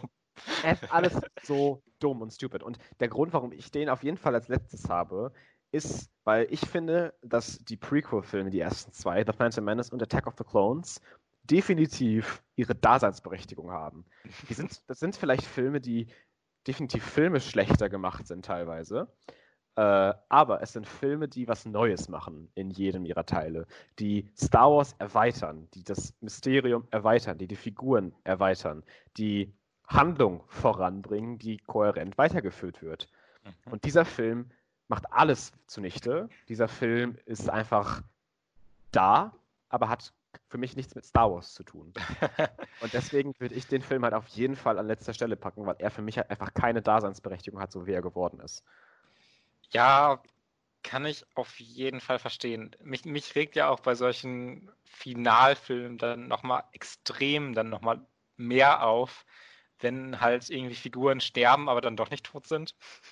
Zum einen Chewbacca, wo dann einfach das oh Schiff oh explodiert und, und, dann am Ende gesagt wird. Ja so, dass, dass, es war ja nicht mal so, dass Leute denken, dass er tot ist. Er wird so gezeigt, dass er dann, dass das Schiff explodiert und in der nächsten Szene sehen wir direkt, dass er überlebt hat. Ich glaube, das ist gar nicht mal so direkt so. Ich glaube, ganz kurz ist er, ist er tot und sie gucken so dahin. Chewbacca is on there. Die wissen das nicht, aber die Audience weiß es dann direkt. Also die wissen nicht, dass er überlebt hat, aber, aber die anderen. Und es wäre auch so interessant mal gewesen, tatsächlich diese, diese Plotline mit Race Darkseid so voll zu, zu embracen und reinzugehen. Und generell, was mich so super fucking aufgeregt hat über diesen Film, es sind nicht die ganzen Logiklücken. Sind nicht die ganzen Sachen, die einfach so stupid sind und so Star Wars kaputt gemacht haben, einfach für mich. Nein, das, was mich am meisten aufgeregt hat, ist einfach die Message des Films, dass die ganze Zeit gesagt wird, oh mein Gott, a Palpatine und oh, ich weiß gar nicht, wie ich damit umgehen soll. Und nein, die Message ist dann am Ende nicht, uh, be who you are. You can overcome that. Du bist nicht der, der dann, dann vor dir kam. Es ist egal. Du kannst deine eigene Person sein. Ja, embrace deinen Familiennamen, sei stolz darauf und mach was anderes draus. Nein, du tust dann so, als ob du gar nicht dazugehörst und sagst so, nein, ich bin keine Palpatine, ich bin ein Skywalker, hallo. Wusstest du das noch gar nicht? ja, es ist, äh, oh, es ist alles, alles, alles nicht so toll. Also wirklich nicht. Aber dieser Film bringt mir einfach immer, wenn ich dran denke, und wenn, also, das ist auch ein Film, ich werde mir den nie wieder anschauen. Also ich werde den, wenn der auf Disney Plus ist, mir nicht nochmal du regst dich dabei dann zu viel auf. Ich würde, ich, ich, ich würde mich da so drüber aufregen. Und das habe ich bei den Prequels nicht. Bei den Prequels denke ich mir, okay, das sind halt einfach keine super Filme, aber das sind Filme, die ich enjoyen kann, weil das halt Star Wars ist. Auch woher sich einfach Palpatine dann diese Final Order, diese 100.000 ja, oh diese 100.000 Sternzerstörer mit wirklich irgendwie Death Star Kanonen oder sowas aus dem Arsch alle, zieht. Alle Death Star. das ist halt so absurd auch. Die haben alle Death Star Fähigkeiten und oh, wir haben jetzt 1000 Death Stars hier irgendwie rumfliegen und, und alles. Und, und, die Rebellion eigentlich äh, in Star Wars The Last Jedi. Warte, lass mich doch mal ausreden. in The Last Jedi eigentlich so ziemlich komplett ausgelöscht ist und dann aber äh, in Star Wars 9 dann am Ende rauskommt, ja, nee, ist doch noch ziemlich groß und ganz viele Schiffe kommen noch. Oh mein Gott. Ja, es ist alles nicht so toll. Aber können wir vielleicht einen Kompromiss finden? Weil, können wir vielleicht Episode 1 auf den neunten Platz und 9 auf den achten Platz legen? Um so, weil ich finde Episode 1 schon, also ja. filmisch halt nochmal aktiv schlechter. Also. Ja, kann ich mich, kann ich mich zu herablassen. The Phantom Menace auf den letzten Platz und The Rise of Skywalker auf den achten. Auf den achten, okay, das ist ein guter Kompromiss finde ich. Also find ich auch. Ich mag ja neun auch nicht, aber auf dem achten Platz ist auch noch immer noch nicht gut. Also besser zu sein als auf Phantom Menace ist jetzt auch nicht das größte Lob, würde ich sagen. Kein großes Achievement. Nee. Ähm, dann nee. sind wir aber bei sieben auf jeden Fall gleich mit Attack of the Clones. Äh, Attack of the Clones, ja, ja genau, genau. Ähm, da kann ich auch vielleicht nur kurz zu sagen, dass ich den tatsächlich gar nicht so schrecklich finde, wie alle das immer sagen. Also klar, die Romance ist toxisch, schlimm und alles. Aber ich habe tatsächlich diese, diesen Detective-Aspekt von Obi-Wan und von den Jedi so ein bisschen enjoyed, wie er dann da rausfinden muss, woher dieser, dieser Pfeil kommt und dann zu Camino reist, mit dem Kopfgeldjäger hinterher und dann ihm so folgt ein bisschen. Äh, dieses Sounddesign zum Beispiel finde ich in dem Film super, äh, mit diesen Seismic Bombs in diesem Asteroidenfeld. Ist einfach mega cool. Mhm. Äh, und, und ich mag auch tatsächlich das Climactic Battle sehr gerne. Ich finde das, das, das Climax, der, der, Climax des Films echt ganz gut. Dann dieses Yoda-Doku-Duell, was dann hinterher dann noch so zukommt. Äh, ja, das musste jetzt nicht sein. Das war alles so ein bisschen übertrieben wieder, aber. Ich finde, ich finde, der Film hat aber auch vor allem dann noch so Pacing-Probleme, dass ja, der irgendwie dann sehr auch gerade von irgendwelchen Fights dann ganz am Ende sehr vollgeladen ist ja. und generell der Plot auch, finde ich, in einer zufriedenstellenden Weise vorankommt und sowas. Äh, aber deswegen ist er auch auf der 7. ja, genau. Aber, aber was ich auch dem auf jeden Fall zugute halten muss, was ich bei The Phantom Menace jetzt nicht so krass fand, aber bei, bei Attack of the Clones mir auf jeden Fall aufgefallen ist, der Film ist von 2002. Und ich finde, der sieht heute immer noch echt gut aus. Und teilweise. Sieht, also das, klar, das CGI ist teilweise überholt, definitiv. Aber du hast, also ich meine, es ist halt einfach ein Fact, dass die Star Wars Prequels für CGI und für Effekte in der Filmwelt viel gemacht haben. Und da teilweise echt Pioneers waren. Können, können eigentlich mal die Original, die fällt mir gerade so ein, wenn du von CG sprichst, Gibt es eigentlich mittlerweile eine vernünftige, erwerbbare auf Blu-ray Originaltrilogie, die nicht diese neuen Cuts von Lucas das ist sind? Sehr gute Frage. Ich habe keine Ahnung. Ähm, Weil da, da sticht dieses CG halt, finde ich, so stark aus, ins Auge. Ja. Und ist so hässlich. Das stimmt. Das hätte ich gerne nicht in diesen Filmen drin. Und ich habe halt nur die Blu-rays mit den neueren Fassungen. Ich, ich müsste überlegen, ich weiß nicht, ob auf Disney Plus, ich weiß nicht, welche Fassungen da sind, ob man da beide gucken kann. Das weiß ich jetzt gerade nicht. Ich weiß es auch nicht. Muss aber mal nachschauen. Es wäre cool, diese Filme halt wirklich mal in ihrer Originalversion, ja. aber in, auch in guter Bildqualität zu haben. Ja. Also, äh, das würde ich mir sehr wünschen, weil das CG ist teilweise wirklich hässlich und sticht einem so ins Auge und zieht mich dann auch immer raus. Ja. Äh, an den inhaltlichen Änderungen, die gehen mir persönlich ich, ich weiß ja auch gar nicht, was da großartig inhaltlich verändert ist oder sowas.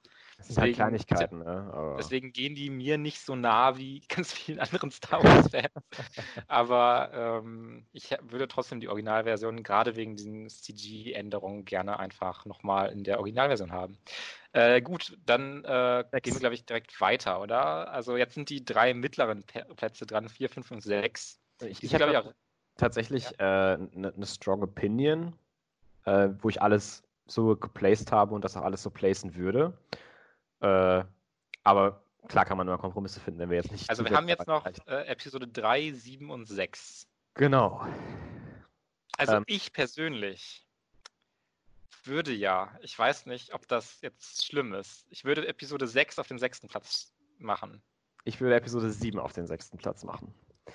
Ähm, ich habe äh, Episode 6 auf dem fünften tatsächlich. Ja. Ähm, weil ich, ich einfach sagen würde, The Force Awakens, auch wenn es vielleicht filmisch gesehen einfach ein besser geschriebener und besser gepaster Film ist, der Film einfach an sich so samey und so gleich ist zu anderen Star Wars-Filmen, dass er für mich einfach so sehr uninteressant ist und so ein bisschen langweilig. Wenn man halt es schon einmal gesehen hat, hat man es gesehen. Und Return also, of the Jedi hat, hat auch definitiv seine Probleme und die ganzen Ewok-Kram und und das Pacing an sich fand ich. Wirklich viel Ewok-Kram, ne? Mhm. Das war bei dem Marathon, ich habe es immer schon ganz oft wieder erzählt, aber bei dem Marathon war das der Punkt, wo ich komplett gebrochen bin. Da sind wir beide einfach nicht vorangeht ja. und irgendwie dann, dann, gefühlt eine halbe Stunde, die irgendwie irgendwelche Hijinks mit ja. den Ewoks haben und einfach nichts vorankommt und man denkt sich so, oh, das ist doch das Finale dieser Trilogie. Ja. Warum passiert da denn nichts? Und also, dann das ja. Finale ist dann relativ klimaktisch, das mache ich dann auch ganz gerne. Definitiv. Äh, aber der Film hat auch durchaus seine Längen und wo man sich so fragt, warum ist das jetzt so? Also ja. als Finale dieser Trilogie und eigentlich auch Original der Reihe ähm, hätte man da definitiv äh, noch Storylines reinpacken definitiv. können, die da interessanter gewesen wären. Ja. Und also für, das, mich ist, für mich ja. ist halt ein großer Teil von Star Wars 6 aktiver langweilig als 7. 7 macht halt nur so wenig neu und ist halt so relativ neutral bei mir und ist ja. halt eine starke Wiederholung. Aber ich langweile mich bei 7 zumindest nicht. Ja, das kann ich durchaus nachvollziehen. Ich als Star Wars-Fan würde dann aber immer doch dafür argumentieren, dass äh, dadurch, dass halt irgendwie die Hauptcharaktere ihren Abschluss finden, dadurch, dass Luke, Darth Vader, Han Solo, Leia alle in dem Film halt eigentlich mehr oder weniger ihre, ihre Arcs beenden, der Film einfach eine viel größere Relevanz im Universum generell hat und in, in, der, in der Filmwelt des Star Wars-Universums. Das stimmt natürlich, aber wenn wir, wenn, wenn wir darüber reden, dann können wir auch Star Wars 8 nicht auf, die, auf Platz 1 legen. Dann müssten wir irgendwie bei Empire Strikes Back ja, oder so. Aber ich meine, Star Wars äh, The Last Jedi macht ja viel neu, das meine ich damit. Und das macht halt Return of the Jedi auch, indem es halt die Figuren weiterführt und neue Sachen einbringt. Und ich gette das mit der Langeweile durch, durchaus und ich, ich fühle das Gleiche. Ähm, aber ich weiß nicht, ich, ich finde halt The Force Awakens auch nicht spannend. Also ich finde, ist halt so sehr, ich lasse mich jetzt mal von Action benebeln im Universum. Und mehr ist er nicht. Und das ist bei The Return of the Jedi für mich ein bisschen anders. Da Können wir auch mal darüber reden, dass J.J. Abrams irgendwie gefühlt ein viel zu einfach die, zum einen die Fans auch sehr bedienen will ja. und zum anderen gefühlt auch selber so ein Fanboy ist und ob das so eine gute Idee ist, denen das directen ja. zu lassen. Weil gerade in 9 ist dann auch nochmal so viel unnötiger Fanservice drin. Gerade am Ende, wo dann nochmal die Ewoks gezeigt werden, die eigentlich mit gar nichts irgendwie zu tun hatten. Oder wo, sie wo dann, Chewbacca, dann auch noch natürlich nochmal. Äh, wo, Chewbacca seine wo Chewbacca seine Medaille bekommt, weil er ja vorher keine bekommen hat in Episode 4, wo alle sich ja, drüber aufgeregt das, haben. Das ist mega viel Fanservice. Und ja. ich, ich, ich weiß nicht, Fanservice kann ja was Okayes sein, aber der ist halt so on the nose und so drückt der sich da irgendwie rein, um halt einfach nur Fanservice zu sein und gibt irgendwie ja. den Figuren oder der Handlung auch nichts, dass ich das bei den Abrams-Filmen wirklich einfach nervig finde. Ja. Ja, ähm, ja okay, also wie, wie entscheiden wir uns jetzt? Ähm, ich ich finde es, ich find's, also allein um die Fans ein bisschen, glaube ich, zu beruhigen, bin ich okay damit, Star Wars 6 auf die 5 zu packen und Star Wars 7 okay. auf die 6. Das ist eine, äh, ich, nicht, dass es, jetzt, dass es jetzt heißt, dass ich jetzt irgendwie nicht kompromissbereit wäre. Ich habe einfach eine, über beide Filme eine sehr, sehr strong, aber ähnliche Meinung. Ja. Also ich, ich würde doch, glaube ich, einfach generell ein bisschen interchangeable. Also ja. es könnte übermorgen bei mir auch genauso sein, wie es bei dir ist, aber ja. aktuell ist es bei mir eher andersrum. Und es sind ja jetzt auch diese kleinen Plätze, ist ja, nicht mehr viel Varianz da. Und wir haben ja jetzt auch nur noch einen Film übrig auf der 4.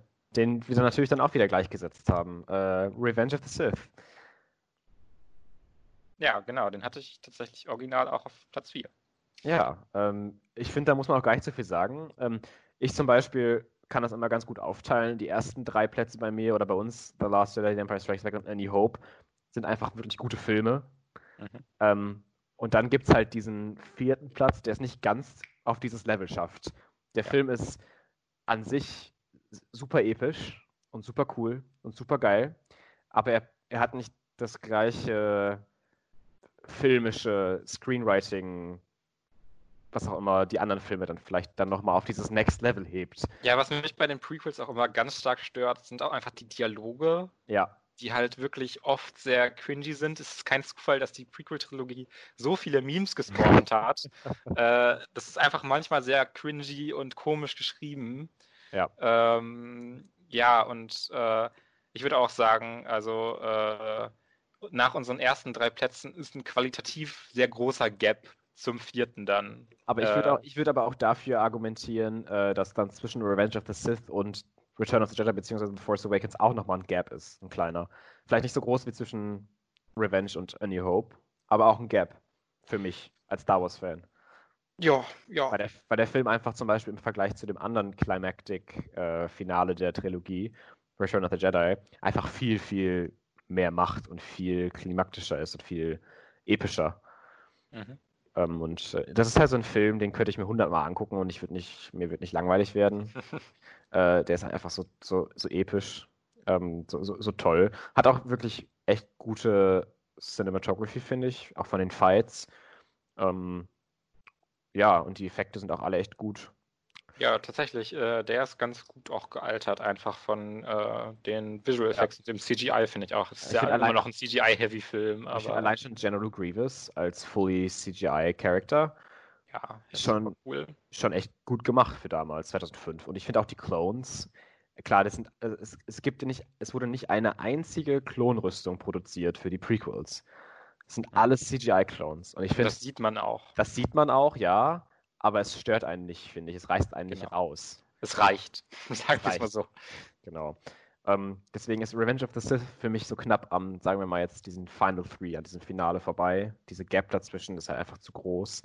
Äh, aber ich würde ihn auf jeden Fall auch nie auf die 5 packen oder so, weil ich ihn dafür einfach dann zu, zu wichtig und zu best und, äh, und zu episch und zu gut für, für Star Wars-Universum an sich finde. Ja, ähm, generell würde ich auch einfach nochmal sagen, dass ich es theoretisch eigentlich ganz cool finde, auch wenn die Prequel-Trilogie jetzt nicht so beliebt ist und sicherlich auch nicht die besten Filme sind, mhm. äh, finde ich es eigentlich gar nicht schlecht, sich äh, in den frühen 2000ern so an wirklich extrem viel CG und neue Technik ranzuwagen. Ja. Und das wirklich auch so konsequent umzusetzen, so diese neue Technik einfach zu, äh, ja, zu, zu, zu nutzen und äh, weiterzubringen. Also ja. ich finde, das kann man den Prequels schon irgendwie anrechnen. Definitiv. Auch wenn manches dann nicht mehr so gut aussieht heutzutage, ist der halt für äh, damalige Verhältnisse äh, allein diese dieses Konzept halt so viel abhängig von CG zu machen, ja. äh, ist schon zumindest auf gewisse, Warte, gewisse Weise schon mutig. Das auf ist heute, heute genau das Gegenteil. heute ist es der safeste Weg, den du gehen kannst, aber äh, damals war das ja noch ein bisschen anders. Episode ja. 1 ist ja 1999 rausgekommen, ist ja schon ewig her. Das ist echt krass. Und äh, Episode 1 hat auch immer noch einen der besten Lightsaber-Fights aller Zeiten, das darf man nicht vergessen. Das ist halt auch ein Grund, weshalb ich ihn eben nicht auf den letzten Platz gepackt hätte. Aber wir haben uns jetzt darauf geeinigt. Aber ich finde halt, der, der Darth Maul-Fight damals war halt auch einfach echt gut und echt cool. Mhm. Und äh, in The Rise of Skywalker gab es keinen Lightsaber-Fight, der gut war. Ja, ja, ich habe ich hab The Rise of Skywalker leider zu viel vergessen dafür, aber ich glaube ja, auch nicht so ein wirklich cooler Fight.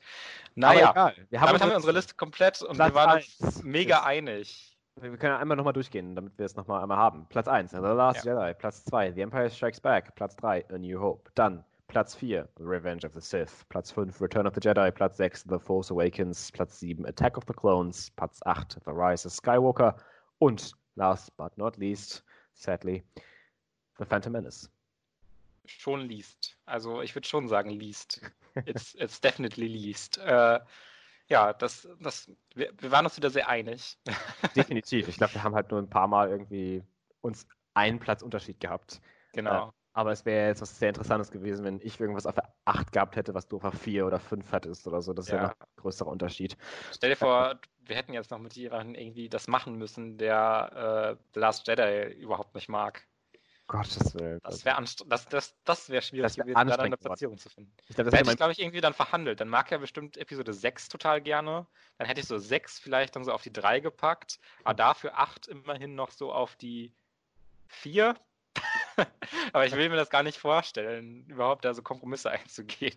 Es wäre auch witzig okay. gewesen, aber ich will das auch nicht. Also ich bin mit der Liste eigentlich relativ zufrieden. Ähm, ich auch, sehr zufrieden sogar. Also, da kann ich, das kann ich definitiv so unterschreiben. Ich meine, ich muss es ja auch nicht unterschreiben. Ich habe ja immer noch meine selber, meine eigene Liste, ist ja egal. Aber ich meine, das ist schön, dass wir uns einigen können und das auch eigentlich sehr schmerzfrei war. Ja, ähm, also es sind ja wirklich immer nur so zwei, drei Plätze, die war so ein bisschen getauscht waren. Ich finde, das, das zeigt auch, dass man definitiv so eine Tier hat von Star Wars-Filmen. Zum Beispiel Platz 9 bis 7 also The Phantom Menace, The Rise of Skywalker und Attack of the Clones sind einfach keine guten Filme. Mhm. Wohingegen dann Platz 6 und 5 mit The Force Awakens und Return of the Jedi durchaus okay und solide sind. Mhm. Äh, und man dann halt so mit Revenge of the Sith und vielleicht A New Hope, wenn man jetzt diese generelle Screenwriting-Gap so ein bisschen dann nicht berücksichtigt, durchaus gute Filme sind und dann The Empire Strikes Back und The Last Jedi einfach wirklich sehr gute Filme. Das kann man ja. in New Hope schon sagen, dass es auch ein sehr guter Film ist.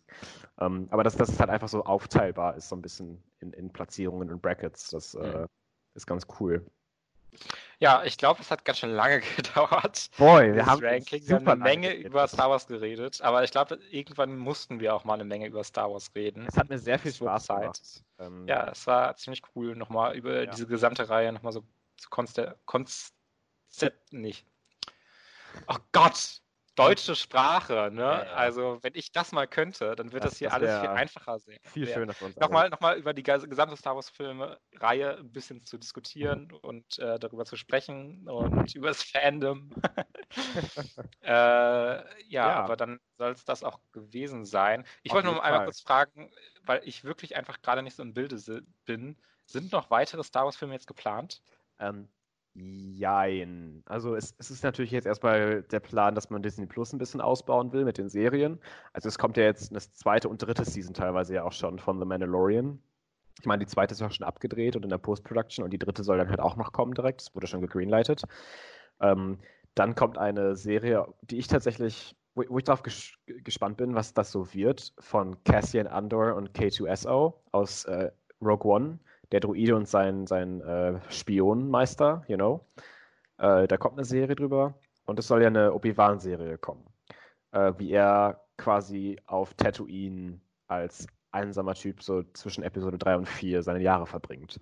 Und das könnte, das könnte halt wenigstens auch was werden, was mal anders ist. Das könnte so sehr melancholisch, sehr tragisch, sehr, sehr ruhig und langsam werden, aber halt irgendwie auch cool. Es sollen, glaube ich, auch nur sechs Folgen werden, also so eine Miniserie. War nicht auch noch irgendwie mal in Aussicht gestellt, dass hier die Game of Thrones Leute. Oh Gott, ja. Also, Star Wars ist ja wirklich ein Mess, was Directors angeht. Ne? Also die, die feiern links und rechts immer wieder Leute raus. Und ich bin mir auch recht sicher, dass Kathleen Kennedy nicht mehr lange Chef sein wird, Chefin sein wird. Dafür hat sie einfach zu viel äh, falsch gemacht, in Anführungszeichen. Ähm, und ist, glaube ich, auch einfach zu unbeliebt bei, bei den Fans. Ähm, Aber es soll ja noch, zumindest ist es jetzt nicht, es ist nicht gelöscht, das Projekt, aber es ist auch nicht irgendwie am Forward-Moven. Äh, es soll ja noch eine Filmtrilogie von Ryan Johnson kommen. Ähm, okay. Ich glaube, die haben derweil so weit zurückgerudert, dass gesagt wird, okay, er, er schreibt die Story-Outline und vielleicht das erste Skript, aber er wird nicht directen. Mhm. Äh, weil ich glaube, dann auch Lucasfilm einfach zu sehr Angst davor hat, was ich auch verstehen kann, dass dann Leute halt irgendwie das nicht schauen wollen, wegen mhm. The Last Jedi. Ähm, und dann kommt tatsächlich ein Film, der von Kevin Feige produziert werden soll, auf den ich sehr gespannt bin, weil Kevin Feige ja, man kann über das MCU sagen, was man will. Kevin Feige ist ja schon ein Monster, was, äh, was, was Marketing und was, was äh, Producing und so angeht. Wir müssten eigentlich nochmal eine extra Podcast-Episode machen, wo wir über nichts anderes als ein MCU-Ranking reden. Ja, da habe ich tatsächlich auch mal echt Lust drauf. Das wäre, glaube ich, sehr, sehr. Ich glaube, da, da, sind wir nämlich sehr uneinig, was das angeht. Ich glaube nämlich auch, ja. Das könnte dann ganz, ganz witzig werden. Das Weil ich weiß auch so, was auf deinen Top-Spots ist und das wäre, glaube ich, nicht auf meinen Top-Spots. Nee. Aber es wäre, glaube ich, auch wieder so ein bisschen, dass wir nicht zu weit aber auch aus, auseinander wären. Ich glaube, wir hätten die aber, gleichen Bottom-Spots und Middle-Spots vielleicht. ich halt habe hab Captain Marvel auch noch nicht gesehen. Der ist ja, ja. auf Disney. Ach, nee, du hast ja kein Disney Plus. Ich habe kein Disney Plus. Ich äh, weiß aber auch nicht. Hast du den schon gesehen? Ja, ja, klar. Ja, ja, klar, klar, klar, klar. klar. Ähm, äh, ja, ich glaube aber alle anderen Marvel-Filme habe ich gesehen. Hast du auch Ant-Man and the Wasp geguckt? Ja, habe ich gesehen. Der war ein bisschen egal. Ja, Captain Marvel auch. Also ich hatte tatsächlich ein bisschen Spaß beim Film in manchen Bereichen, weil halt zum Beispiel, ich bin ein großer Fan von Ben Mendelssohn und der spielt ja dann da mit als Antagonist und der war halt einfach echt witzig. Ähm, mhm. Aber ansonsten war der Film egal für mich. Äh, das war jetzt, äh, ja, war halt ein Film. Ich fand aber den nicht so schlimm, wie dann teilweise alle Leute irgendwie sagen. Also, der war okay. Aber wir sollen jetzt auch, wollen auch gar nicht noch weiter irgendwie jetzt über irgendwelche MCU-Sachen reden. Wir sind schon echt lange dabei. Wir wollen ja noch unsere offene Diskussion ein bisschen führen. Du meintest, du hättest echt viel. Äh, ich ja, weiß, also ich muss ja gar nicht über tausende Sachen reden. ich habe theoretisch drei Punkte. Ich weiß nicht, vielleicht von diesen drei Punkten kann ich auch noch was rüber irgendwie in nächster Rede, Folge. Rede erstmal. Äh, ja, ich fange dann erstmal an mit Succession. Habe ich ja. äh, die erste Staffel von gesehen. Äh, es geht um eine Familie, die äh, im Grunde ein, ja, ein Medienkonglomerat, ein riesiges Unternehmen führt, führt und das ist halt noch geführt von dem äh, Familienältesten Logan Roy. Und äh, da geht es dann so ein bisschen drum, wie diese Familie äh, oder wie eine Nachfolge im Grunde gesucht wird, aber vielleicht auch gar nicht so gewollt wird von dem Ältesten und der auch vielleicht eher, eher ein paar Probleme hat äh, und nicht mehr ganz äh, ja eigentlich fähig wäre im klassischen Sinne dieses Unternehmen zu führen. Und mhm. es ist wirklich richtig, richtig gut. Es ist eine so gute Serie. Äh, ich habe zwar erstmal so zwei, drei Folgen gebraucht, um ein bisschen reinzukommen. Gerade weil ich es auch äh, auf Deutsch gesehen habe und da so manche, äh, also diese Serie hat so eine sehr interessante Art, irgendwie äh, Vulgaritäten in Dialoge zu packen. Das ist aber irgendwie trotzdem noch so eine gewisse, ja, Poesie ist vielleicht zu viel gesagt, aber schon so in die Richtung geht, dass es sich irgendwie so fast schon fließend anhört, wie sie sich alle gegenseitig mega beleidigen und die schlimmsten Dinge sagen. Also es, wie viele Beleidigungen sich allein schon in der Serie an den Kopf geworfen werden, ist schon ziemlich unglaublich. Da müsste man eigentlich mal einen Counter machen. Ähm, und es hat halt dieses Writing, also dieses Dialog-Writing wirklich, was so sehr speziell ist, wo äh, ich auch sehen kann, wie das Leute nicht so sehr mögen. Gerade wenn man es, wie gesagt, im, Deutsch, im Deutschen guckt, wo manche dieser Beleidigungen so sehr, sehr weird wirken, wirken mhm. auf mich zumindest. Äh, also ich würde auf jeden Fall empfehlen, wenn es geht, die auf Englisch zu sehen. Ähm, habe ich aber nicht gemacht und das hat mir trotzdem super gut gefallen, weil einfach diese gesamte Familiendynamik super ist. Äh, es ist wirklich gut erzählt. Es passieren immer interessante Sachen. Die Character Arcs sind interessant und äh, die meisten bekommen auch äh, äh, genug Screentime, um da äh, ein bisschen was draus zu machen. Äh, es gibt in der ersten Season immer noch Charaktere, die so ein bisschen hinten anstehen und sehr auf einer Dimension im Grunde agieren und sich mhm. nicht groß entwickeln.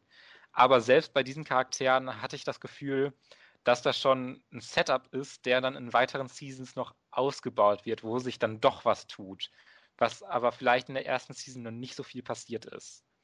Äh, und äh, besonders würde ich nochmal die Performances äh, herausstellen, weil wirklich es unglaublich auch gespielt ist von Brian Cox als dieser äh, engstirnige Familienvater, der irgendwie nicht so richtig die äh, ja, das Vertrauen hat in äh, seine äh, Familie, da das Unternehmen weiterzuführen und vielleicht mhm. auch nochmal so ein paar eigene Sache, Sachen spinnt. Äh, ist sowieso, dass die meisten Charaktere irgendwie so ein Süppchen am Kochen haben von irgendwelchen Plänen und Intrigen und wie sie sich gegenseitig ausspielen können. Äh, super ist auch Kieran Culkin, ähm, der ähm, auch fantastisch spielt. Also er ist wirklich der, der die krassesten Lines und das, also es sind alles Arschlöcher. Aber ihn kann man nochmal ganz besonders da äh, herausstellen, weil er hat wirklich so aktiv Spaß daran, äh, Leute in Situationen zu bringen, wo sie sehr, ja, boah, sehr, sehr in die Enge getrieben sind, sehr, sehr sich mhm. unwohl fühlen, aktiv und äh, auch mit Sätzen um sich schmeißt, die wirklich unter, unter der aller krasse, also so, so, weit unter der Gürtellinie sind, dass sie im Grunde schon im Boden versinken. Wow, das okay. kann man, glaube ich, ganz gut sagen. Das ist ein äh, Vergleich. Aber, dieses Arschloch ist so gut gespielt von Kieran Culkin. Ähm, dann nochmal, äh, ich, ich, ich gehe jetzt so viele Schauspieler durch, aber die spielen das halt alle so gut. Äh, Jeremy Strong als ähm, Kendall Roy, der so ein bisschen oft die Hauptfigur einnimmt, aber äh, auf gar keinen Fall jetzt diese Person ist, die äh, irgendwie der Normale ist, mit dem sich die Zuschauer identifizieren können, weil diese Normalos gibt es in der Serie eigentlich einfach nicht es gibt immer so eine bestimmte Distanz und so ein Ding, dass man sich vielleicht irgendwie in Charaktere reindenken kann, aber dass die meisten Charaktere wirklich auch einfach riesige Arschlöcher zueinander sind und die auch generell sind. und das ist bei Candle halt genauso, obwohl er so ein bisschen, ich, ich glaube, er hat die meiste Screentime von allen Charakteren auch. Äh, und äh, er ist vielleicht auch einer der Charaktere, die am die sehr emotional nachvollziehbar noch sind, die nicht so ganz so ab vom Schuss sind. Mhm. Ähm, äh, und Jeremy Strong bringt das auf jeden Fall super rüber und äh, auch im Finale passieren noch so ein paar Sachen, die ich auch von seiner Performance nicht so erwartet habe, dass es noch in solche Richtungen geht. Oh. Und als letztes möchte ich nochmal Sarah Snook, Snook äh, äh, ansprechen, die damit ich zum einen auch einen weiblichen Charakter habe, über den ich nochmal positive Sachen sage, aber sie ist auch eigentlich, äh, ich könnte auch noch über so viele andere Charaktere reden. Das sind wirklich für mich so die Standouts. Und äh, sie spielt auch eine relativ große Rolle, weil sie sich mit ihrem äh, Mann vermählen will und das auch zu gewissen Komplikationen in der Familie führt. Äh, und äh, sie hat auch noch ihr eigenes Süppchen am Kochen und äh, geht vielleicht nicht ganz so äh, auch beruflich in Richtungen, die ihr Vater gut heißt und sowas. Äh, und verkörpert das auch absolut super. Also die erste Season hat mir wirklich richtig gut gefallen. Also diese cool. ganze Intrige und sowas da drin.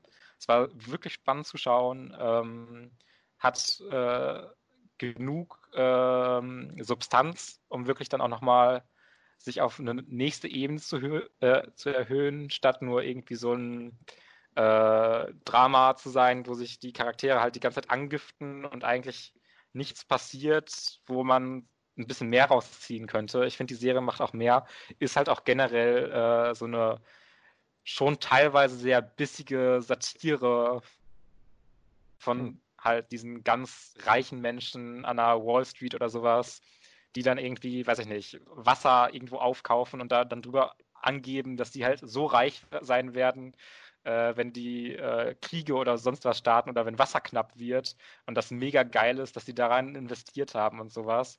Das ist schon alles äh, sehr, sehr mit einem Augenzwinker drunter.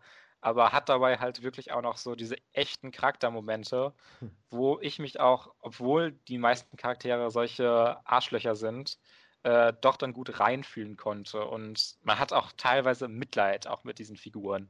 Was vielleicht meine größte Kritik noch an der Serie wäre, ist, dass viele Figuren auch so ein bisschen charakterlich äh, so einfach in ein Extrem gehen und äh, da dann nicht so unglaublich viele Facetten haben, äh, dass manche so ein bisschen wie so ein ja, Klischee einfach nochmal extrem hochstilisiert wirken. Ähm, aber das trifft auch zum einen nicht auf alle Charaktere zu und zum anderen passt das auch sehr in diese Situationen rein, in die die Roy geworfen werden und befeuert nochmal mehr den eigentlichen Konflikt der Serie. Aber äh, nichtsdestotrotz kann man das ein bisschen, glaube ich, äh, auch noch kritisieren, dass diese äh, viele der Charaktere diese äh, Klischees im Grunde ziemlich voll ausfüllen. Okay. Ähm, ja, aber generell hat mir die wirklich super gefallen, die erste Staffel. Die zweite Staffel ist gerade leider noch nicht auf Sky Ticket. Ich weiß Schade. nicht, was da los ist. Sonst hätte ich die jetzt direkt weitergeguckt. Äh, aber ich bin sehr interessiert, wie das weitergeht und ähm, freue mich auch, die zweite Staffel zu sehen. Ja. ja. Äh, auf jeden äh, Fall interessant, ja. Muss ich mir vielleicht auch mal irgendwann mal anschauen. Ja. Ja, ist halt eine HBO-Serie die gibt es halt meistens dann nicht irgendwie in nee. Amazon Prime oder Netflix inkludiert. Das ist ein bisschen, ja, schade. Ja, aber ist halt so leider, aber ist so. Ähm, ja. Möchtest du über irgendwas reden erstmal noch? Ich hätte noch ganz kurz was zu äh, dem neuen Netflix-Film Extraction zu sagen, über den ja jetzt viele geredet haben. Mhm. Äh, der neue Film von den Russo Brothers produziert, beziehungsweise von Joe Russo auch geschrieben. Ich glaube, es war Joe. Ähm, und mit Chris Hemsworth. Äh, ich, ich habe jetzt leider nur die Namen gesagt, weil das sind die einzigen Namen, die ich noch irgendwie weiß, die mit dem Film assoziiert sind. Die anderen Schauspieler, die teilweise äh, alle aus dem, ich glaube, äh, indischen Bereich kommen oder Bangladesch-Bereich. Ich weiß da die Regional äh, Ethnicity nicht unbedingt immer. Ähm, mhm. Die Namen habe ich leider alle jetzt nicht mehr drauf. Und ich habe jetzt auch gerade mir nichts aufgeschrieben oder so. Aber es waren auf jeden Fall alle im Film, nicht nur Chris Hemsworth, wirklich, wirklich gut. Und das waren alles tolle Schauspieler. Und die Action in dem Film ist wirklich teilweise, teilweise gehört, gehört mit den besten Action-Sequences, die man so schaut. Ähm, ich, hm. bin jetzt, ich bin zum Beispiel kein Riesenfan gewesen von John Wick, was aber nicht heißt, dass ich die Action nicht unbedingt enjoyed hätte. Ähm, ich würde hier argumentieren, der Film ist way grittier und dirtier als John Wick, äh, was das für mich so ein bisschen more approachable macht und nicht dieses hochstilisierte, äh, was ja dann John Wick teilweise hat, äh, sondern das hier ist wirklich halt sehr, sehr tough und rough, was ich irgendwie sehr, sehr mochte. Und es gibt teilweise Kamerafahrten und Shots und, und Choreografien, äh, komisches Wort, ähm, die, die mir wirklich immer noch im Gedächtnis bleiben. Und das Ende des Films ist auch echt cool, der, der Climax. Äh, die Figuren haben mir alle gefallen. Man hat die Stories zwar schon gesehen, äh, aber halt nicht immer auf so einem hohen Level ex exekutiert. Und deswegen hat mir der Film auf jeden Fall sehr gefallen. Wer nach einem guten Actionfilm sucht, soll sich auf jeden Fall Extraction anschauen. Der ist echt gut. Ja, okay, dann muss ich das auch mal machen. Ich hatte das bisher nicht so vor, weil er immer von dem, was ich so gesehen hatte, auf mich irgendwie der Trailer erstmal, erstmal generell wirkte wie so ein sehr austauschbarer Actionfilm. Nee, auf keinen Fall. Also der Trailer ist wirklich scheiße und macht dem Film halt irgendwie gar nicht, tut, tut ihm gar nicht Justice. Ähm, der Film hat echt innovative und gut gefilmte und gut choreografierte Action. Und, okay, ja, dann werde ja. ich ihn vielleicht auch mal sehen. Ähm, Habe ich noch irgendeine ich glaube, ich wollte eigentlich noch irgendwas fragen. Ich habe es aber wieder vergessen. Ich glaube, deswegen. Wir, wir, reden jetzt auch schon seit einer Stunde und 45 Minuten, so mehr oder weniger. Äh, nicht ganz, aber 40 Minuten vielleicht. Ja, dann mache ich noch eine Sache und ich habe eine kurze Sache und ein längeres, ja. das mache ich dann nächste Woche. Alles klar. Denn was ich noch heute unbedingt ansprechen wollte, ist Malholland, Malholland Drive. Ach so, ja. Äh, Im Deutschen hat er den unglaublichen Beititel Straße der Finsternis. äh, ein äh, David Lynch-Film aus dem Jahr 2001, den ich äh, ja auch schon angekündigt hatte, dass ich den schauen wollte. Und mir hat er wirklich richtig gut gefallen.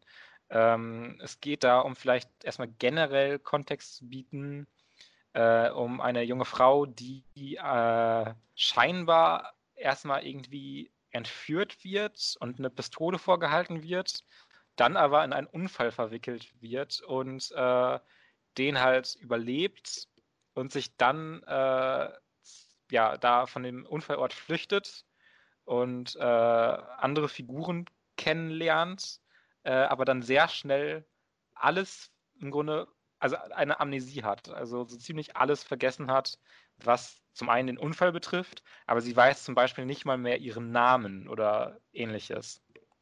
Hm. Und hm. äh, ja, das ist erstmal so der generelle Setup. Es gibt auch noch sehr viele äh, kleinere andere Handlungsstränge, die äh, ich aber jetzt auch gar nicht mehr ansprechen möchte, weil es jetzt keine ausführliche Besprechung werden soll. Ähm, und erstmal, dieser ganze David Lynch-Style ist sehr, sehr erkennbar. Zum einen äh, im Directing, was mich sehr auch an Twin Peaks Directing erinnert hat, aber auch vom Writing und teilweise selbst sogar von den Performances von einigen Schauspielern, äh, die so sehr wirken, ja, von Lynch angewiesen, ja, spiel das mal so und so und so und so. Und äh, ganz viele Figuren sind ja auch bei Lynch so sehr, sehr merkwürdig und so, ja. die du nicht so ganz greifen kannst, was dahinter steckt. Und genau das ist Mulholland Drive eigentlich auch. Der Film hat relativ lange eine recht straighte Story, die dann aber in der letzten Dreiviertelstunde, würde ich vielleicht sogar sagen, ziemlich entdriftet und äh, einen anderen Turn nimmt, als man vielleicht erwartet. Oh. Und äh, auch wirklich, wie es für David Lynch typisch ist, in dieses Surreale abdriftet. Und äh, dann auch zu einem Punkt kommt, wo der Film keine eindeutige Interpretation hat, wo man wirklich selber rangehen muss und überlegen muss, ja, was ist jetzt vorgefallen, was ist die Bedeutung von dem und dem, was ist das und das. Und äh, zum Beispiel im Wikipedia-Artikel stehen auch mehrere Interpretationen von diesem Film drin, was äh, gewesen sein könnte.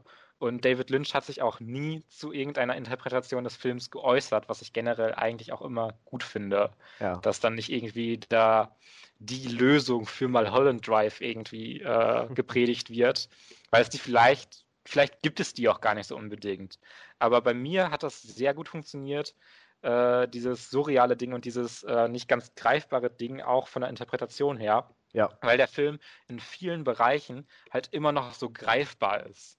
Äh, während es auch David Lynch-Filme und äh, auch Twin Peaks-Episoden gibt, die so komplett ab vom Schuss sind, wirklich so ein komplett surrealer Albtraum im Grunde, wo du erstmal wirklich ganz viele Symbole im Grunde äh, entschlüsseln musst, um da irgendwas rauszuziehen und die sonst auf einer reinen Plot-Ebene sonst gar nicht viel machen, äh, ist mal Holland Drive ein bisschen fokussierter auf einen tatsächlichen Plot, auf Figuren, auf was, was passiert, was greifbar ist und hängt dann im Grunde dieses Surreale da dran, äh, wo man dann selber interpretieren muss, wie was war, was wie was bedeutet.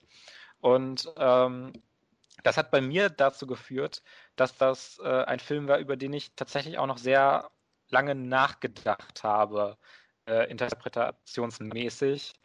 Äh, und auch so nachts dann noch so wach lag und äh, nicht einschlafen konnte, weil ich so noch über den Film nachgedacht Krass. und den äh, so in meinem Kopf nochmal so durchgespielt habe, wie es äh, es war. Und das ist echt ein Effekt, der bei mir nicht so oft auftritt. Und dafür würde ich auf jeden Fall mal Holland Drive mein größtes Lob aussprechen. Also mir hat der wirklich unglaublich gut gefallen. Äh, auch eine äh, tolle Performance von Naomi Watts und Laura Herring. Herring wird sie hoffentlich ausgesprochen. Ich kenne leider nicht. Äh, ähm, ja, äh, Naomi Watts kennst du aber ja, obviously, natürlich.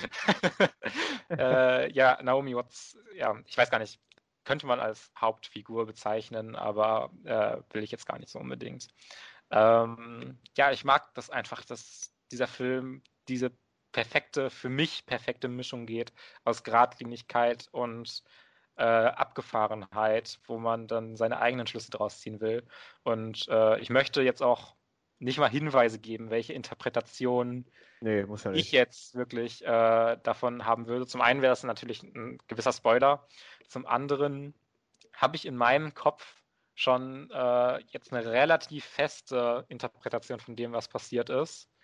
Und äh, möchte vielleicht auch dich, wenn du den mal siehst, auch gar nicht darin beeinflussen, was du glaubst, weil wirklich äh, verschiedene Sachen definitiv äh, als Interpretation ähm, äh, legitim sind für den Film. Also, äh, wo ich auch total sehe, wie man das in ganz andere Richtungen bringen kann. Und es gibt auch ganz abstruse Theorien über den Film, die aber alle genauso gerechtfertigt sind wie die Standardtheorien, die so kursieren. Ähm, ja, also ich fand den wirklich toll. Hat mir richtig, richtig gut gefallen. Huh. Muss unbedingt ja David Lynch-Filme gucken. Also äh, jetzt bin ich nochmal so, noch mehr hooked. äh, ich war ja sowieso schon Twin Peaks-Fan und äh, wo hat man denn Drive macht echt viel. Wo, wo hast du Mulholland Drive denn geschaut? Ja, ich habe den wieder auf meinem Mubi geschaut. Ach ich weiß gar nicht, ob das das wird wahrscheinlich gar nicht mal so ausgesprochen, aber ich sag's einfach äh, immer so, M-U-B-I. Wenn ihr Studenten seid, bekommt ihr Mubi kostenlos. Also äh, da müsst ihr nur eure Uni-E-Mail angeben, dann bekommt ihr kostenlos Zugriff auf diesen Streaming-Dienst, der sich vor allem so auf Arthouse-Sachen fokussiert. Ich glaube, es ist sogar irgendwie äh, leitender, also es glaub, irgendwie geht es, glaube ich, von Nik Nicolas Winning Reffen aus, der irgendwas mit diesem Dienst, glaube ich, zu tun hat. Aber dafür bin ich jetzt noch zu wenig informiert. ähm, ja, äh, aber mehr möchte ich gar nicht über Mulholland Drive sagen. Möchte nicht zu viel äh, vorwegnehmen. Ja. Nur wenn ihr die Möglichkeit habt, schaut euch den unbedingt an. Äh, ich glaube, ich werde mir den auch nochmal irgendwann auf DVD kaufen, dann kann ich den dann mal ausleihen. da würde ich mich darüber so. freuen. ähm, ja, das äh, ist, ist doch vielleicht echt äh, eine schöne Abschluss, äh, oder, oder Story. Ja. Weil wir natürlich jetzt auch schon echt lange reden. Ähm, aber ich finde, es hat heute sehr viel Spaß gemacht, äh, mhm. mal so ein bisschen über Star Wars zu quatschen. Unsere Hausaufgaben habe ich beide schon wieder fast vergessen. Ach stimmt, wir müssen es ja auch wieder neue geben. Genau. ähm, äh, ich möchte noch mal kurz teasen. Nächste Woche werde ich dann über die Final Destination Filme reden, über alle. Eins bis fünf. Und Oha. die vielleicht auch noch mal so ganz kurz ranken. Also nicht in Oha. dem Ausmaß wie Star Wars-Filme, aber ganz kurz. Und nochmal generell was dazu sagen. Also äh, wer einen Anreiz braucht, nächste Woche einzuschalten, da werde ich über Final Destination reden. Da freue ich mich drauf. Ähm, alles klar, Hausaufgabe. Fabian, du schaust dir bitte. Ich habe heute extra nachgeguckt, ob es diesen Film gibt. Und weil du ja auch selber von dir häufig gesagt hast, dass du diesen Film auf jeden Fall noch gucken willst und ich dir auch schon häufig gesagt habe, dass es eine Schande ist, dass du diesen Film noch nie gesehen hast. Gott. Ähm, Psycho. Oh ja. Den hatte ich gar nicht auf dem Schirm, dass der irgendwo drauf ist. Der ist auf Amazon tatsächlich. Das Remake meinst du, ne? Das Shot-für-Shot-Remake. Was? Nein. Ich finde diese Reaktion schön. Äh, Shot-für-Shot-Remake. Es gibt ein Remake, ich glaube, ist das in Farbe sogar? Ich glaube schon, dass äh, im Grunde Psycho nochmal komplett, komplett in denselben Einstellungen nochmal neu dreht. Nur halt äh, mit anderen Schauspielern und so. Ja, nee, den meine ich nicht tatsächlich. Ja, habe ich mir schon gedacht. Ich, wollt, ich dachte, ich könnte dich damit triggern, aber du kanntest den ja scheinbar gar nicht. Nee, da habe ich noch nie von gehört. Äh, ich google einmal dazu. Ähm, bla bla bla bla bla. Bates Motel. 1998 kam die Neuverfilmung des Originals in die Kino. Regie führte Gus van Sant. Abgesehen davon, dass der Film in Farbe ist, orientiert er sich sehr stark an Hitchcocks ursprünglichem Werk. Zu den erwähnenswerten Unterschieden zählt, dass die Duschszene viel blutiger ist oh. und, und Norman Bates masturbiert, während er Marion Marion im Bad beobachtet. Huh. Ja, das sind die Hauptunterschiede. Also es ist wirklich ein sehr, sehr krasses äh, Faithful Remake, wo es wirklich einfach nur in Farbe ist. Aber ich will auf jeden Fall auch den Original eher sehen. Hoffentlich.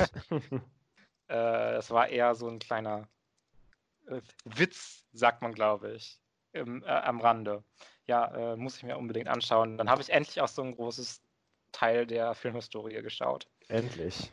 Ich weiß gar nicht so genau, was ich dir geben soll. Ich habe hier noch so ein paar Filme auf der Liste. Ich muss mal gucken nochmal, ob die auf äh, Amazon sind. Oder gebe ich dir den? Hast du Beast, Beast of No Nation gesehen? Nee. Dann gebe ich dir den, glaube ich. Beast Be of No Nation? Beasts of No Nation. Beasts. Auf Netflix. Beasts of No Nation. Mit Idris Elba. Ja, ich weiß, ich weiß. Ähm, alles klar. Äh, ist auch jetzt kein Happy-Go-Lucky-Film. Oh aber. Äh, alles klar, nee, das schaffe ich aber. Da, äh, der, da bin ich mal gespannt. Äh, Beasts of No Nation. Warte. Mal gucken, wie lang der ist. Drei Stunden 17 Minuten. Drei Stunden 17 Minuten? Nee, zwei. zwei. Ich dachte gerade schon, was? Äh, ja, nee, alles ist gut. Dann. Äh, nee, so einen Drei-Stunden-Film würde ich dir auch nicht geben. Also zwei Stunden 17 Minuten finde ich noch okay. Das, das finde ich sehr okay, ist alles gut. Ähm, ja, ich freue mich. Äh, den Trailer habe ich sogar mal irgendwann gesehen. Äh, ja, cool. Also cool. Ich, ich, nur um das schon mal zu sagen, äh, ich finde den Film echt gut. Also ist jetzt nicht, dass es einer meiner Lieblingsfilme ist, aber ich finde ihn sehr sehenswert auf jeden Fall. Ah, cool, cool, cool, cool.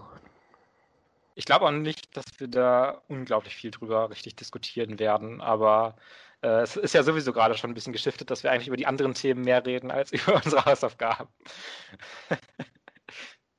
ja. Ja, ja.